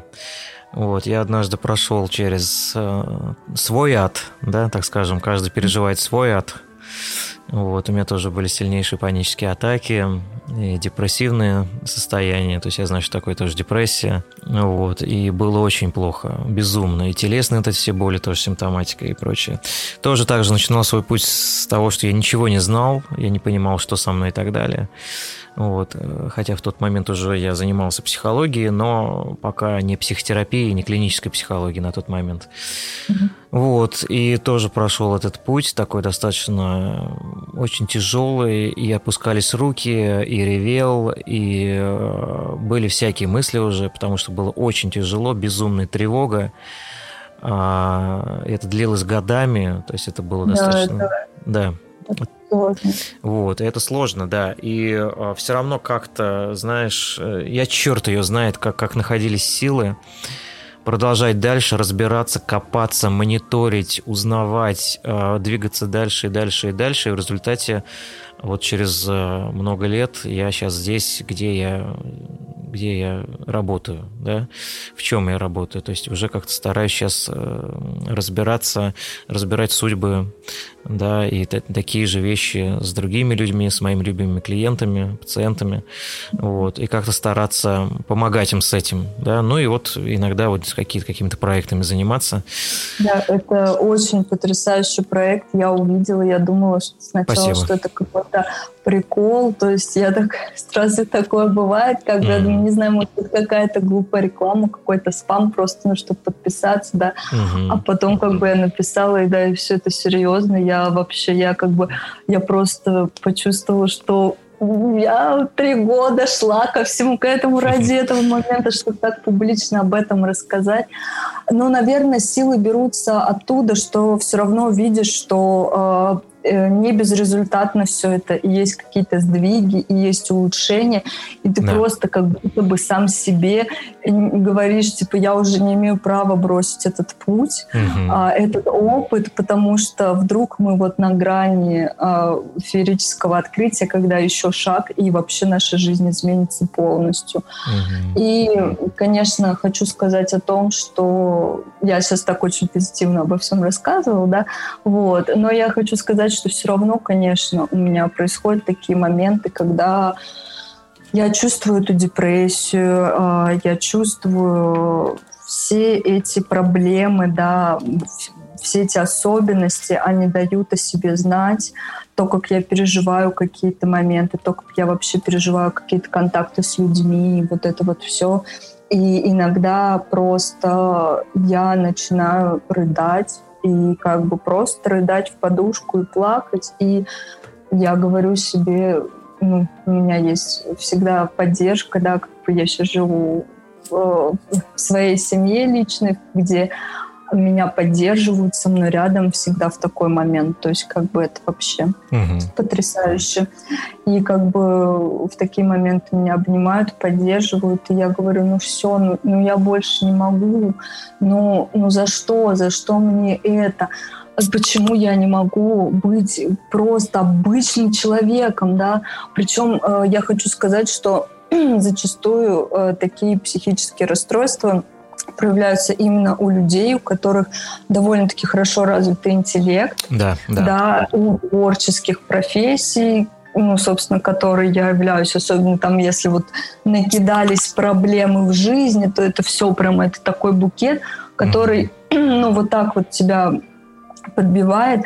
И я себя не принимаю. В какой-то момент мне психиатр мой сказал, что ну, как бы, Ален, ты сама по себе такой человек, а, который, э, в принципе, э, предрасположен к таким состояниям, да, более пессимистичным, депрессивным. И даже если мы с тобой выйдем в ремиссию, к которой я очень стремительно а, иду, да, uh-huh. как бы сейчас, мы выйдем в эту ремиссию, то если что-то вдруг случится, да, какое-то вдруг тяжелое событие, то, поверь, это все может снова прийти, но ты уже будешь знать, что делать, куда да. прийти и так далее. Вот. И это с тобой, ну, на всю жизнь на самом деле. Угу. И от этого никуда уже не деться. И мне, конечно, в такой момент очень грустно, потому что, ну, а, я все э, обманываю себя тем, что это болезнь, я с ней на пару лет, вот-вот я от нее избавлюсь навсегда, да, как бы кто знает, может быть, но в целом э, я понимаю, что я просто вот такой человек, очень чувствительный, да, как есть понятие высокочувствительных людей, mm-hmm. это вот туда, да, что я чувствую вибрации этой жизни совсем иначе, этого мира. И, ну, грустно, грустно от этого очень сильно. Есть очень много плюсов определенно, да, но плюсы ты эти можешь прочувствовать только если ты находишь э, единомышленников, да, mm-hmm. людей, которые видят этот мир так же, а в ином случае ты чувствуешь себя просто ненормальным, белой вороной, каким-то там, которым говорят, что ты постоянно просто загоняешься, и зачем вообще об этом думать, да. И я, правда, искренне завидую тем лю- людям, которые просто каждый день ходят на работу, которые mm-hmm. видят счастье только в рождении детей и семьи mm-hmm. своей, которые просто не задумываются. Я бы сказала, что они живут обычную жизнь, они ходят каждый день на работу, да, да, ездят да. на 9 мая на шашлыки, выпивают, танцуют, кайфуют и все, и они так счастливы. А я так не могу.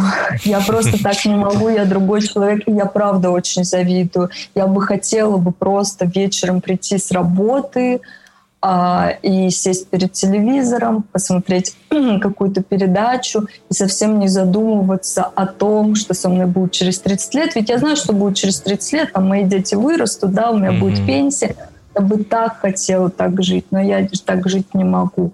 И приходится вот это вот наказание, которое ну, вполне себе наказание, превращать в достояние свое. Иначе можно ну, суициднуться. Ну да, да. Я бы так сказала. Да, вот. да. Иногда на самом деле я поделюсь, что иногда действительно думаешь, вот э, прийти, как ты сказал, картину, да, прийти домой просто, вот развалиться там около телека и не думать, не думать ни о чем, ни, ни, ни, ничего, ни о чем, ничего там не, не о жизни, о смерти, о вообще, э, почему так все происходит, почему так происходило, что дальше будет. То есть просто вот это все убрать и жить спокойной жизнью среднестатистического человека, да, не прислушиваться к своим чувствам, эмоциям, разбираться в этом во всем, да, это очень хочется. Причем я хочу сказать, что у меня был такой период, когда вот буквально он год назад начался год, как я в абсолютно свободном плавании, да, mm-hmm. то есть я закончила университет, а, поняла, что это не моя профессия, но в итоге все равно дала шанс поработать. Я работала полгода гистологом, цитологом в ветеринарной лаборатории и вот в государственном учреждении. И это была именно та самая жизнь. Мы еще работали вместе с моим молодым человеком, так как мы одногруппники. Uh-huh. Вот. И наша жизнь была... Я, в общем, а, в какой-то момент я мне было так плохо, что я не могла уже себя поддерживать тем, что мне помог, помогут таблетки. То есть каждый день был похож на то, что было месяц назад. И просто сил не было. А еще от того, что ты делаешь то, что не любишь, mm-hmm. и от тебя требуют делать какую-то ерунду, тебя просто морально, эмоционально это высасывает, не наполняет. И я просто приходила домой, готовила, мыла посуду, стирала, ложилась спать 8 часов, 9, и мне не хватало 12 часов, чтобы выспаться.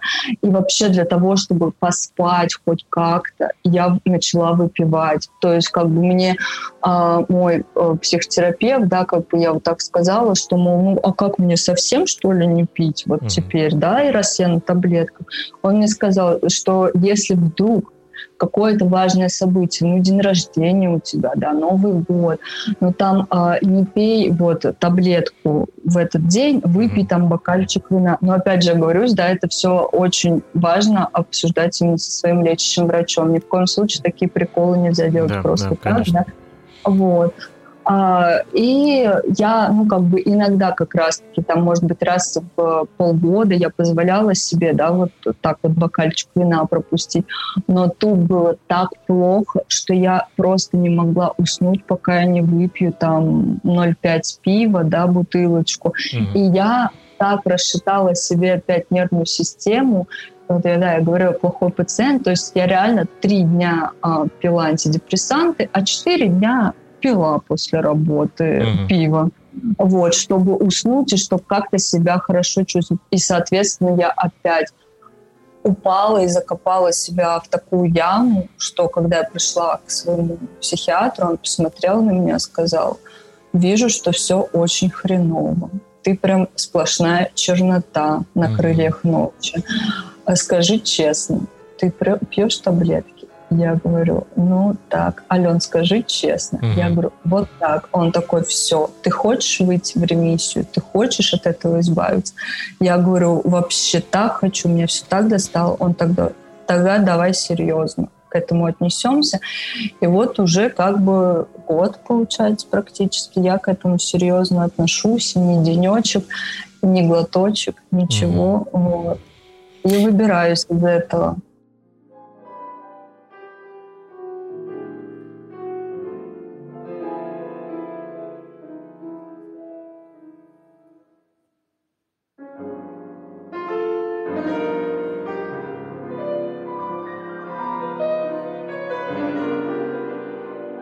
Как сейчас? Как себя сейчас чувствуешь? То есть от чего удалось избавиться? Что еще осталось, может быть, да? Ну, то есть э, я уже услышал, что угу. да, бывают откаты. Это на самом деле так. Я всем слушателям хочу сказать, что практически при любом состоянии э, нужно готовиться к тому, что рецидивы будут, то есть будут откаты, э, и при том неважно какое-то какое там расстройство или там какой диагноз, да, неважно. То есть э, не будет все прям ровно гладко, то есть все равно будут когда-то какие-то откаты, и серьезные откаты. Почему? Все очень просто, потому что наша нервная система, психика, она как маятник, да, то есть вот она качнулась очень сильно в одну сторону, и потом она все равно вернется со временем. Да? Наша задача какая? Стабилизировать этот маятник. Но перед тем, как он стабилизируется и встанет ровно в одном положении, он все равно еще несколько раз будет туда-сюда качаться. То есть будут улучшения, ухудшения, улучшения, ухудшения. Но со временем эти амплитуды э, маятника, да, они будут все уменьшаться и уменьшаться. То есть вот к этому все равно надо быть готовым. Вот скажи, пожалуйста, у тебя вот э, что еще осталось, что сохранилось, а от чего, от чего уже удалось избавиться, то есть где уже полегче гораздо? Ну, во-первых, я хочу сказать, что очень важно а, именно самому человеку работать над своим мышлением, да, потому что, опять же, э, у меня сейчас происходит так интересно, моя нервная система давно играется, то есть в момент, когда э, я э, живу идеальной своей жизнью, вот вообще не придраться, да, то есть из того, что я сейчас, э, скажем так, кочевник, да, я периодически куда-то чего-то нахожу какую-то работу и пробую, да, mm-hmm. вот сейчас, например, я э, SMM-менеджер и организатор э, концертов, mm-hmm. вот. И по, как только в тот момент все идеально, то есть я а, сейчас веду очень активную жизнь, я и занимаюсь в спортзале, я хожу к психологу и к психиатру, и занимаюсь английским, и вроде занимаюсь делом, которое мне интересно, да, правда. И я строю какие-то планы, я развиваюсь определенно, и в семье у меня все хорошо, все сразу же в этот момент, когда я чувствую себя а, тотально счастливой, казалось бы, лучше вообще некуда, у меня начинается тревожность. Начинается тревожность и страх смерти. Mm. И как будто бы просто из подсознания лезет что-то вроде в смысле ты не страдаешь? Ты не страдаешь? А ну давай пострадаем. Mm-hmm. Мы с тобой 20 лет привыкли страдать, и ты сейчас не страдаешь, ты счастлива. То есть а, буквально нервная система начинает давать физические проявления этого. Причем, когда у меня апатия, да, то есть сейчас э, тоже бывает такое, что у меня апатия, mm-hmm. у меня нет никаких психосоматических проявлений в этот момент. Mm-hmm. Потому что ну, нервная система, мозг думает, что ну, она в нормальном состоянии, в котором всегда жила, она несчастна, в принципе, ничего не хочется ей, все, я спокоен, типа мы ее привели в нужное счастье, ой, фу, в нужное состояние, вот. И вот это, конечно, очень напрягает, да, то есть вот такие маятники минимальные происходят, когда жизнь э, такая средненькая, да, то есть, в принципе, я и не вот что идеально счастливая, но и нет такой апатии, скажем так, просто нормально живу, вот как сейчас у меня состояние, то, конечно, нету проявлений ни тревоги, ни панических. А так ничего такого нету.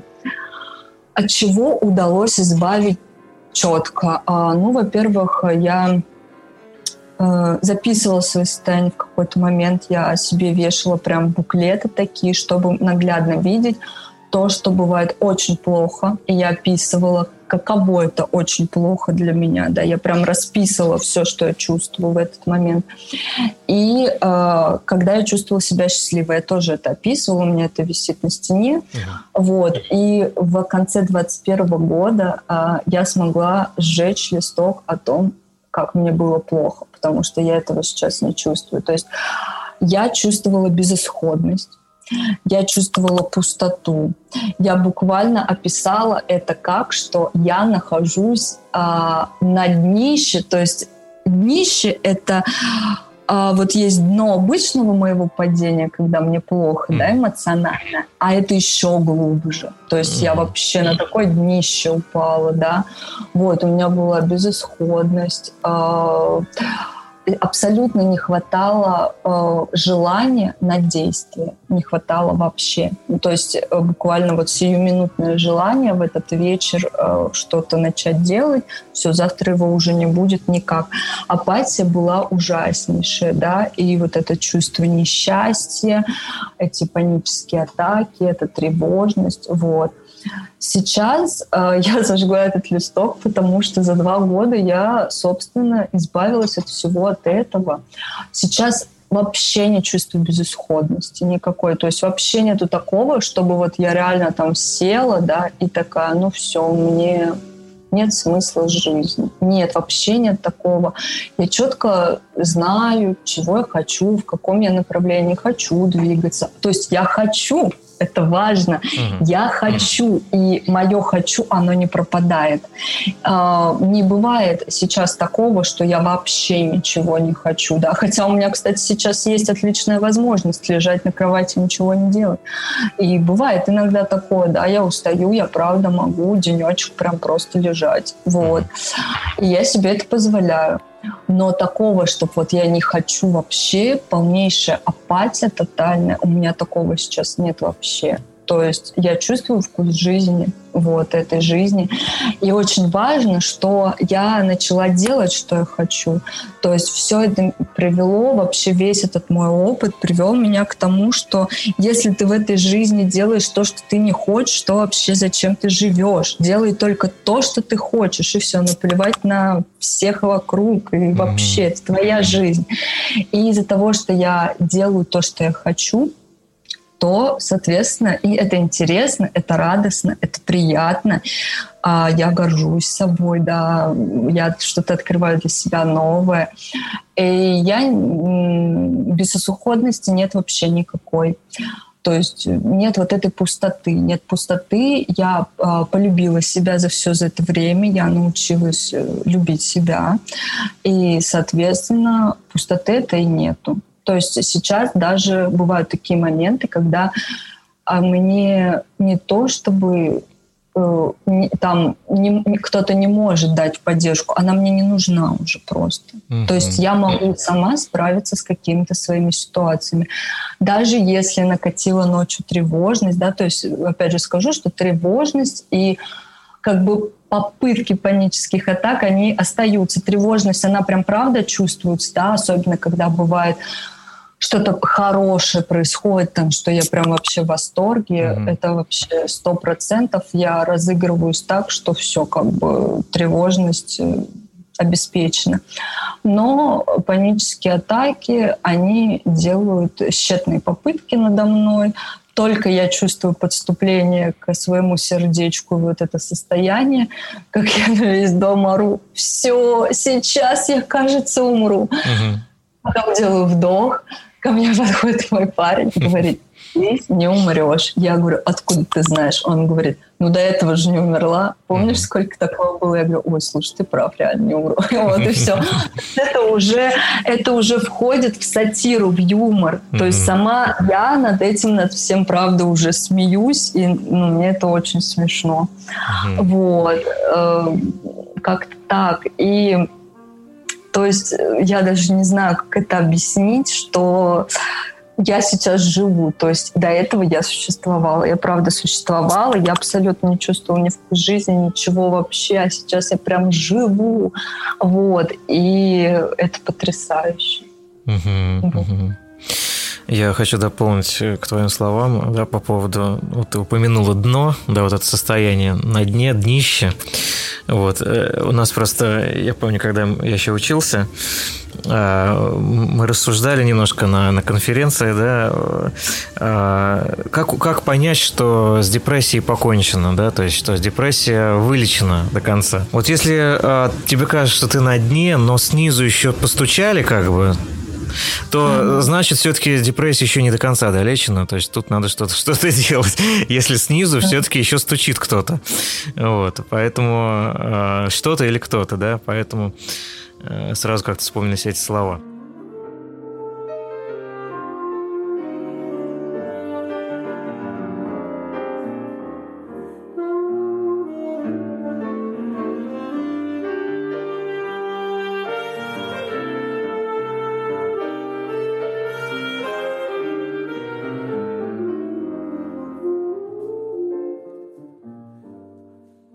Что тебе дало это состояние, вот как считаешь? А, вообще в, ц- в целом все, что я пережила, как бы вот эта депрессия, апатия, да, моя? Да. Угу. Ой, ну оно мне открыло глаза на настоящую жизнь. Я вот э, хочу сказать, что было очень тяжело, было вообще так ужасно. Э, я вообще хочу сказать, что я, наверное, осознанно, осознанно а, живу всего лишь три года. То есть я вообще живу на этом свете три года. Я Владимирова Алена. До этого это было существование моего тела, разума абсолютно в разном пространстве. Вот. И а, конечно же, было очень тяжело, но я ни в один момент не а, ни один момент своей жизни не изменила бы. То есть, если бы мне сказали, да, Ален, а вот там давай вот вернись, да, там ты могла бы это сделать, это сделать, может быть, ты могла бы сделать что-то, чтобы твой отец не умер, да, я бы сказала нет. Я не хочу ничего менять. Я абсолютно благодарна этому пути. А, да, я очень скучаю по папе, мне не хватает, потому что сейчас я понимаю, что он находился в таком же состоянии, в котором я была, как была я. Мне очень грустно, что ему никто э, не мог помочь. И вот, знаете, очень грустно, когда ты приходишь э, в семейный дом, да, в дом твоих родителей, mm-hmm и обращаешь внимание на книги, да, думаешь, а чтобы взять почитать, вот есть маленькая такая буквально библиотека, чтобы взять почитать, и ты просто сталкиваешься с огромным количеством книг по психологии, а, которые, ну, книг отца. И все эти книги как один называются «Как найти себя», «Как найти свое счастье», «Как найти свой путь». И ты поним... и просто грустно от этого, что ну, ему, я полностью его понимаю, ему никто не мог тогда помочь, вот просто, да, времена были еще не те, и, а я-то вообще была маленькой, конечно, не могла помочь. Вот, и, ну, правда, это очень грустно, что я его понимаю, и он, наверное, единственный человек, кто бы мог со мной сейчас поговорить об этом, обо всем и понять сто процентов, друг друга мы могли бы понять. Но сложилось как сложилось, и, наверное, э, его, скажем так, жертва такая, да, и все, что это вот случилось, это жертва, которая дана была ради нас, ради своих э, детей, э, еще говорю, что моей сестре вот сейчас 15 лет, да, и она в сознательном возрасте тоже все это увидела, и она сейчас тоже находится в терапии, то есть это не, не прошло и для нее бесследно. Угу. Вот она сейчас ходит к психологу, уже как бы тоже речь идет о том, что нужно отправлять к, пси- к психиатру ее. Вот. Я, конечно же, инициатор я этого всего, потому что маме очень трудно это все понять, все, что мы чувствуем. И мама пытается это списать на подростковое, но я говорю нет. И я беру прям все в свои руки. То есть сестра ходит э, э, и лечится сейчас тоже благодаря моим толчкам, как бы, да, таким активным. Вот. И, наверное, вот эта вот э, смерть отца это была определенная какая-то жертва ради того, чтобы его дети прозрели. Он всегда об этом мечтал, чтобы мы жили не так, как жил он. И вот, ну, это случилось. Это сто процентов так, потому что у меня нет уже позиции жертвы, а у меня нету вот этого такого мышления, да, что у меня ничего не получится, и вот этого всего вот, вот, что есть у невротических людей, тоже я это преодолеваю. Вот. И это дает просто огромную силу, огромную силу того, что я это преодолела. Я ничем в своей жизни так не, горжу, не горжусь, как э, этим э, своей терапии, ничем не горжусь, потому что, наверное, я ничего еще и в своей жизни не доводила и не пыталась довести до конца, на самом деле, потому что чувствовала, что ой, тут не мое, тут не мое. Я все, в принципе, бросала, да, uh-huh. вот. А здесь прям я просто не могу остановиться, сойти с этого пути. Я чувствую, как а, я прозрела, как я понимаю вкус жизни, чувствую жизнь. Я а, понимаю, что нельзя оставлять все на потом, на когда-то, вообще там, что будет когда-то хорошо. Хорошо не будет никогда, как только не сейчас. Сейчас это тот момент, в котором мы живем, не прошлое, не будущее. И я делаю все для того, чтобы быть счастливой здесь и сейчас, для того, чтобы вдохновлять людей. То есть э, для меня это очень ценно, и это еще больше подталкивает говорить об этом, обо всем, чтобы люди просто э, ну, прозревали и понимали, что надо жить, как ты хочешь, и бороться с какими-то своими проблемами, а не забивать на них. И как бы я сейчас даже сама на взгляд очень легко могу посмотреть, сказать, а, ну вот тут у тебя детские травмы, а вот тут у тебя это была паническая атака, вот. И как бы, наверное, я считаю, что у нас сейчас практически чуть ли не каждый второй человек в России точно имеет какие-то расстройства, да, вот, и поэтому об этом очень важно говорить. И это все дает мне силу и сейчас уже люди не смотрят на меня а, так, как типа больная какая-то, короче, uh-huh. вот, ты с загонами, то, как я себя позиционирую. Я не позиционирую себя как а, я страдаю, это все так ужасно. Нет, я это показываю, да, открыто, что это непросто, но также я показываю, что я с этим справляюсь, и смотрите, что я в себе преодолела, и ведь самое главное это преодоление собственных страхов. Никто нас в жизни не ограничивает так, как мы сами. Угу. И когда ты преодолеваешь собственные страхи, работаешь над собой, развиваешься, это просто круто. Ты чувствуешь, что ты растешь. И я об этом, ну, как бы вот, да, пытаюсь как-то это донести позитивно, да, как бы. И из-за того, что я уже хорошо подкреплена знаниями, опытом, да, когда я говорю, то есть очень часто, да, я вот просто говорю, я знакомлюсь с человеком, заходит какая-то речь, я говорю, я лечусь от депрессии уже три года. И в этот момент э, бывает такое, что ну, человек имеет свое мнение разное, и, пос- и последнее мнение я услышала от, э, такое, что э, депрессия — это злость, обращенная внутрь. Вот. И как бы мне достаточно было просто рассказать свою историю кратко, да, рассказать, через что я прошла, рассказать какие-то моменты, да, а, основы и особенности психики, психологии, нервной системы. А, и ну, человек больше уже не смел при мне э, сказать, обесценивая так э, все это. То есть у него, скорее всего, наверное, даже, ну, я не знаю, возможно, что-то в голове перещелкнуло, да, но то есть он уже понял, что такие слова это обесценивание просто. Угу. Ну, серьезная проблема. Угу, угу.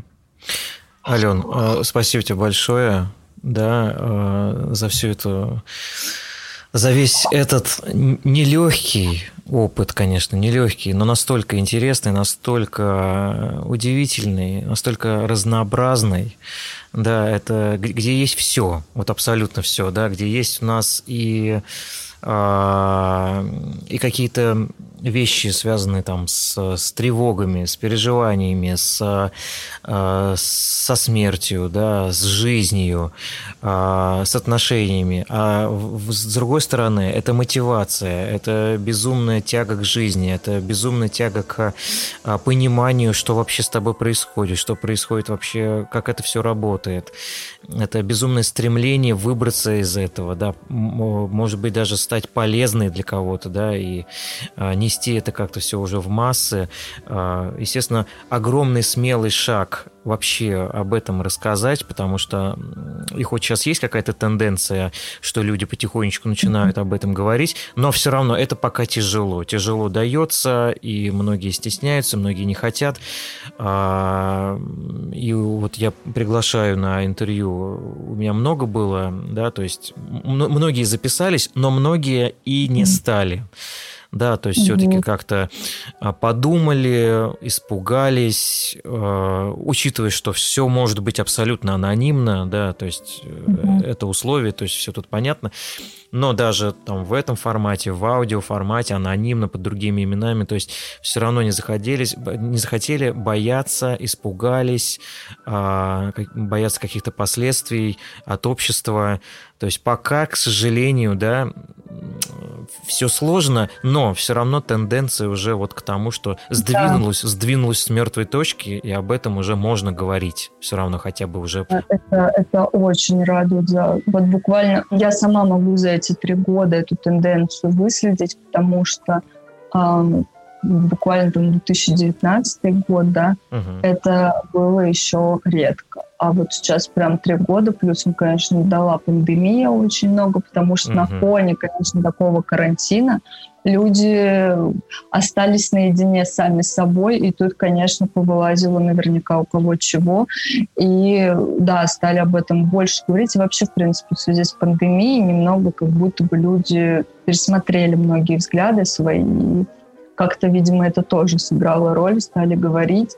Вот еще хочу сказать, что я, повторюсь, очень часто сталкиваюсь с обесцениванием, да, и мне э, неоднократно, то есть знакомые, у которых есть э, тоже какие-то расстройства, они говорят, удивительно, как ты, ну, как бы об этом говоришь, потому что это ведь так больно, когда ты э, э сталкиваешься с обесцениванием, да, а я, собственно, вообще на себя это не принимаю. То есть, ну, мое дело как бы просто рассказать свою историю. И если человек э, думает иначе и абсолютно это все как бы не принимает, то ну, это его выбор, это его какие-то тоже, может быть, проблемы, и никто не знает, а, а, что вообще, может быть, а, человека еще ждет в будущем, да может быть, эти слова все-таки как-то мои ему помогут. Uh-huh. И э, по поводу, да, вот было такое еще мнение, мне сказано, что если ты об этом, обо всем так легко говоришь, то как это, мол, может быть так тяжело? Ну, как, как это можно так вот все это пережить, да, вот если все это так ужасно, а ты сейчас об этом рассказываешь, как сказку какую-то читаешь, да, mm-hmm. приключенческую. Ну, а я отвечаю, что, ну, если ты э, что-то пережила, и ты с этим разобралась, да, у меня абсолютно нету, я не знаю, может быть, у меня там на, в душе моей она как-то там регенерируется, да, но я э, не чувствую боли по отношению к тому, что я уже пережила раньше.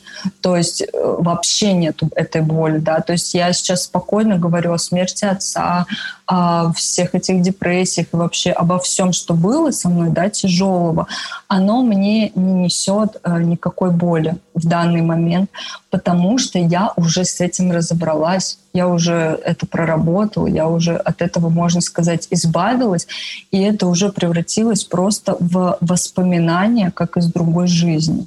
Угу. Вот что-то вроде такого. Поэтому, конечно, я говорю об этом так просто и легко, хотя знаю, что для многих людей это, конечно, очень тяжело.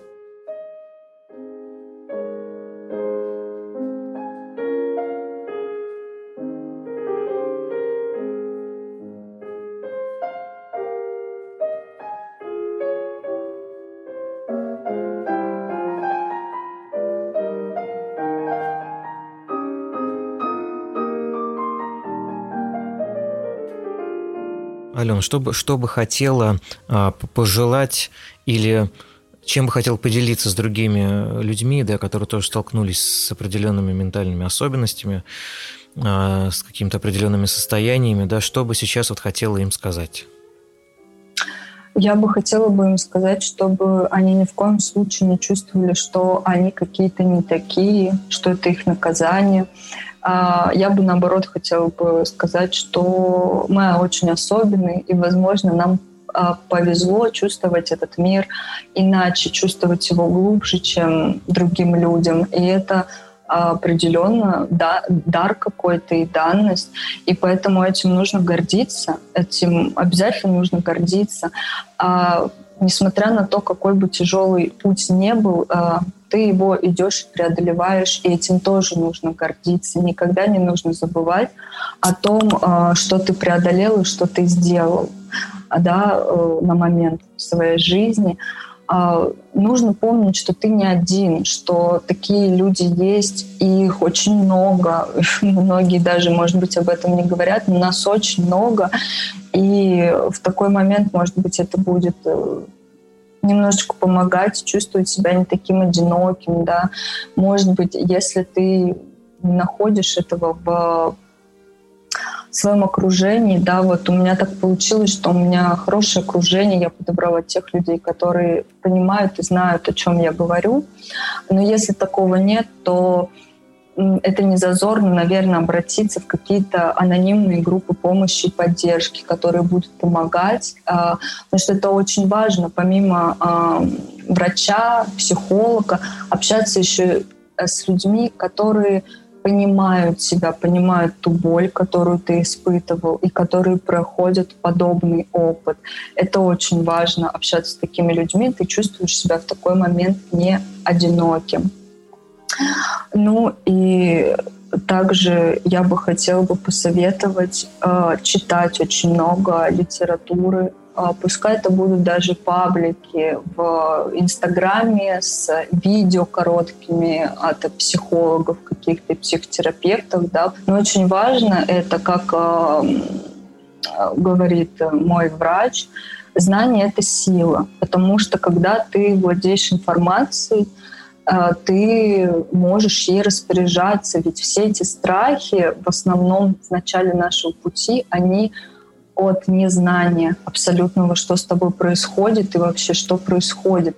И есть все равно какое-то недоверие а, врачам, да, когда ты приходишь и тебе другой человек говорит про то, что м, с тобой, да, вот, хочется и самому немного понимать, но для того, чтобы понимать, нужно читать много литературы, и, возможно, это какие-то книги по э, там, нейропсихологии, да, конкретно по устройству нашего головного мозга, как он работает, чтобы понимать вообще, что происходит в твоем организме. А вот также я э, не помню, не помню, честно говоря, автора, который мне тоже помог. Я буквально прочитала страницу, страницу угу. в просто в книжном магазине, да, книги, где поняла, что моя депрессия — это скажем так, а, трудный пережитый опыт, да, вот столкновение со смертью, и просто вот все пошло куда дальше. Скажем так, начали ноги расти, депрессия начала крепчать во мне, и вот так вот это произошло. Вот. И как бы это мне очень много объяснило, что если ну, со мной такое произошло, да, конечно, это было от незнания, нужно было сразу же идти к психологу, психотерапевту. И вообще, если это слушают э, люди, да, у которых произошли какие-то тяжелые потрясения в жизни, э, не нужно с этим справляться одному. Э, обратитесь к специалисту, э, чтобы пережить это здесь и сейчас и справиться с этим раз и навсегда, чтобы это не дало корни дальше в тело. Особенно это касается, если э, дети, да, там от 10 лет э, до 10 лет как-то еще вот, видимо, психика очень много как бы, ну, просто дает пробелы, да, мы забываем это, а вот с 10 лет начинают дети очень хорошо помнят такие трагические моменты, как смерть своих родителей, А в таком случае родителям нужно обязательно, конечно, отправить как минимум ребенка к психологу и не думать, что это что-то такое, какое-то ненормальное. Нет, это очень важно, чтобы ребенок а, уже в десятилетнем возрасте пережил это все правильно и с ним это проработали. Потому что когда он вырастет и начнет немного осознавать себя, это может дать большие проблемы огромный и привести к той же самой депрессии вновь. И тогда это будет еще сложнее да, вообще с этим разобраться. Ну и, конечно, ни в коем случае посоветую не заниматься самолечением. Да? А строго, э, если вы на медикаментозной терапии, строго все общаться со своим психиатром, это очень важно, потому что просто знаю людей, которым прописали на два месяца антидепрессанты, они их пропили и забыли, или еще что-то вроде того, или они начинают сами себе снижать дозу или увеличивать дозу. Это очень опасно и очень серьезно. Вы можете себя просто привести вы, вы можете сделать себе очень плохо и навредить себе намного сильнее. Поэтому если вы входите в медикаментозную терапию, да, то это большая ответственность. И лучше лишний раз позвонить своему врачу и спросить а, о чем-то, да, например, вот у меня вот такой симптом, это как-то связано, да, лучше говорить все симптомы открыто, не стесняться, потому что, по сути, это врач, он вас не будет никак судить, и не нужно его никак стесняться, да, вот. А, он только хочет вам помочь, а уж тем более, если вы платите ему деньги, то он определенно хочет э, сделать хороший результат и вылечить вас, потому что это будет его как бы а, как это сказать, э, практики, да, это будет его случай, вот, и да, это очень серьезно, очень важно, поэтому нужно отнестись прям так, что быть всегда на связи, раз в месяц обязательно показывать свое лицо своему врачу, чтобы он точно был уверен в том, что с вами все в порядке. Вот. Ну и опять же повторюсь, в тот момент, когда э, кажется, что ты не понимаешь, что с тобой происходит, просто набирай в Гугле, прям набирай э, YouTube-канал психологи и та проблема, которая тебя волнует, и смотри видео. Или ищи это в книге и получай знания об этом, потому что как только ты получишь знания о том, что тебя тревожит, если, например, ты не можешь сию минуту обратиться к психологу, да, то есть есть такие люди, кто находится только у психиатра на попечении, и, конечно, нет средств ходить еще и к психологу, потому что это, конечно, затратно, вот, то тогда литература, э, каналы на Ютубе, а, анонимная поддержка — это все, что может тебе обязательно помочь, потому что когда ты знаешь, что с тобой происходит, то это совсем уже не страшно, ты знаешь, как с этим работать. Это очень важно. Вот. Mm-hmm. Наверное, это все, что я бы хотела сказать. Ну и да, и все-таки надо гордиться собой, еще раз скажу. Мы особенные, мы классные, и просто да, нужно думать о том, что ты особенный, и никак себя не корить за то, что с тобой происходит. И любить, конечно, себя и поддерживать.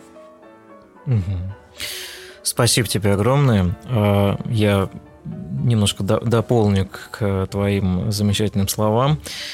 А, две вещи, да, что э, надо всегда помнить, что ты не есть твой диагноз, да, то есть да. Э, это прям нужно понимать, и этим проектом я хочу показать как раз, что да, есть диагноз, а есть я как личность, есть моя жизнь, есть э, мое мировоззрение, мироощущение, самовосприятие и прочие вещи.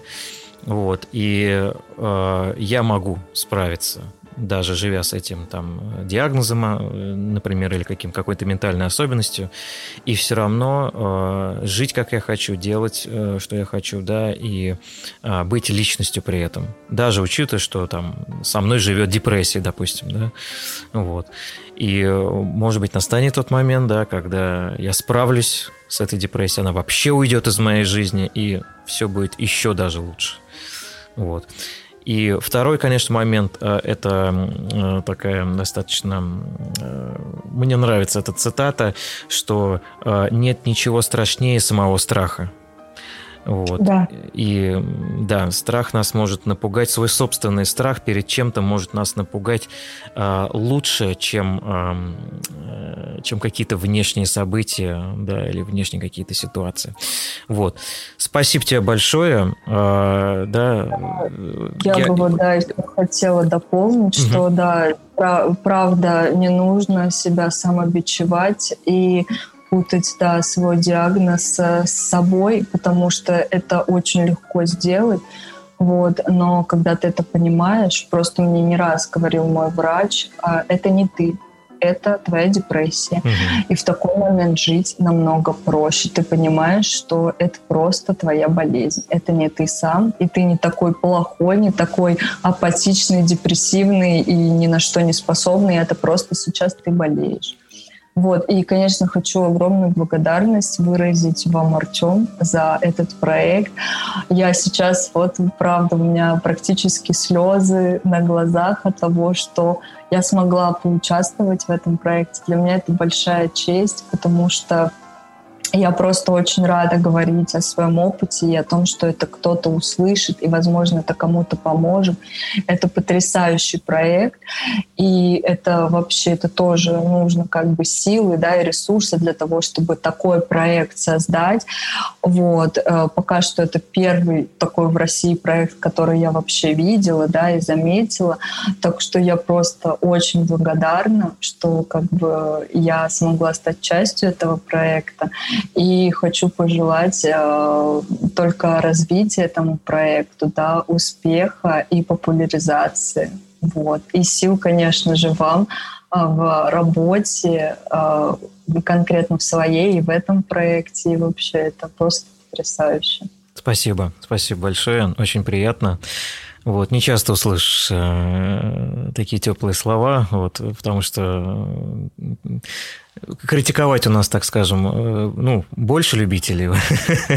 вот, а, а так вот а, какие-то теплые слова услышать, да, ну, это, конечно, не часто.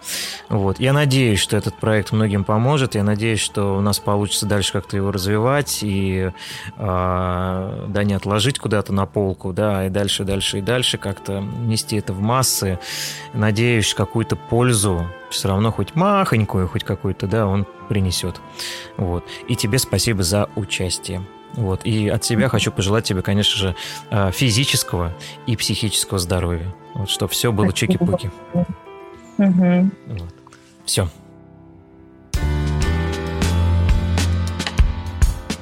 Вы слушали подкаст «Не совсем другие». Истории ментальных расстройств. В эфире звучала композиция замечательного нижегородского коллектива Тони Карапетян Трио.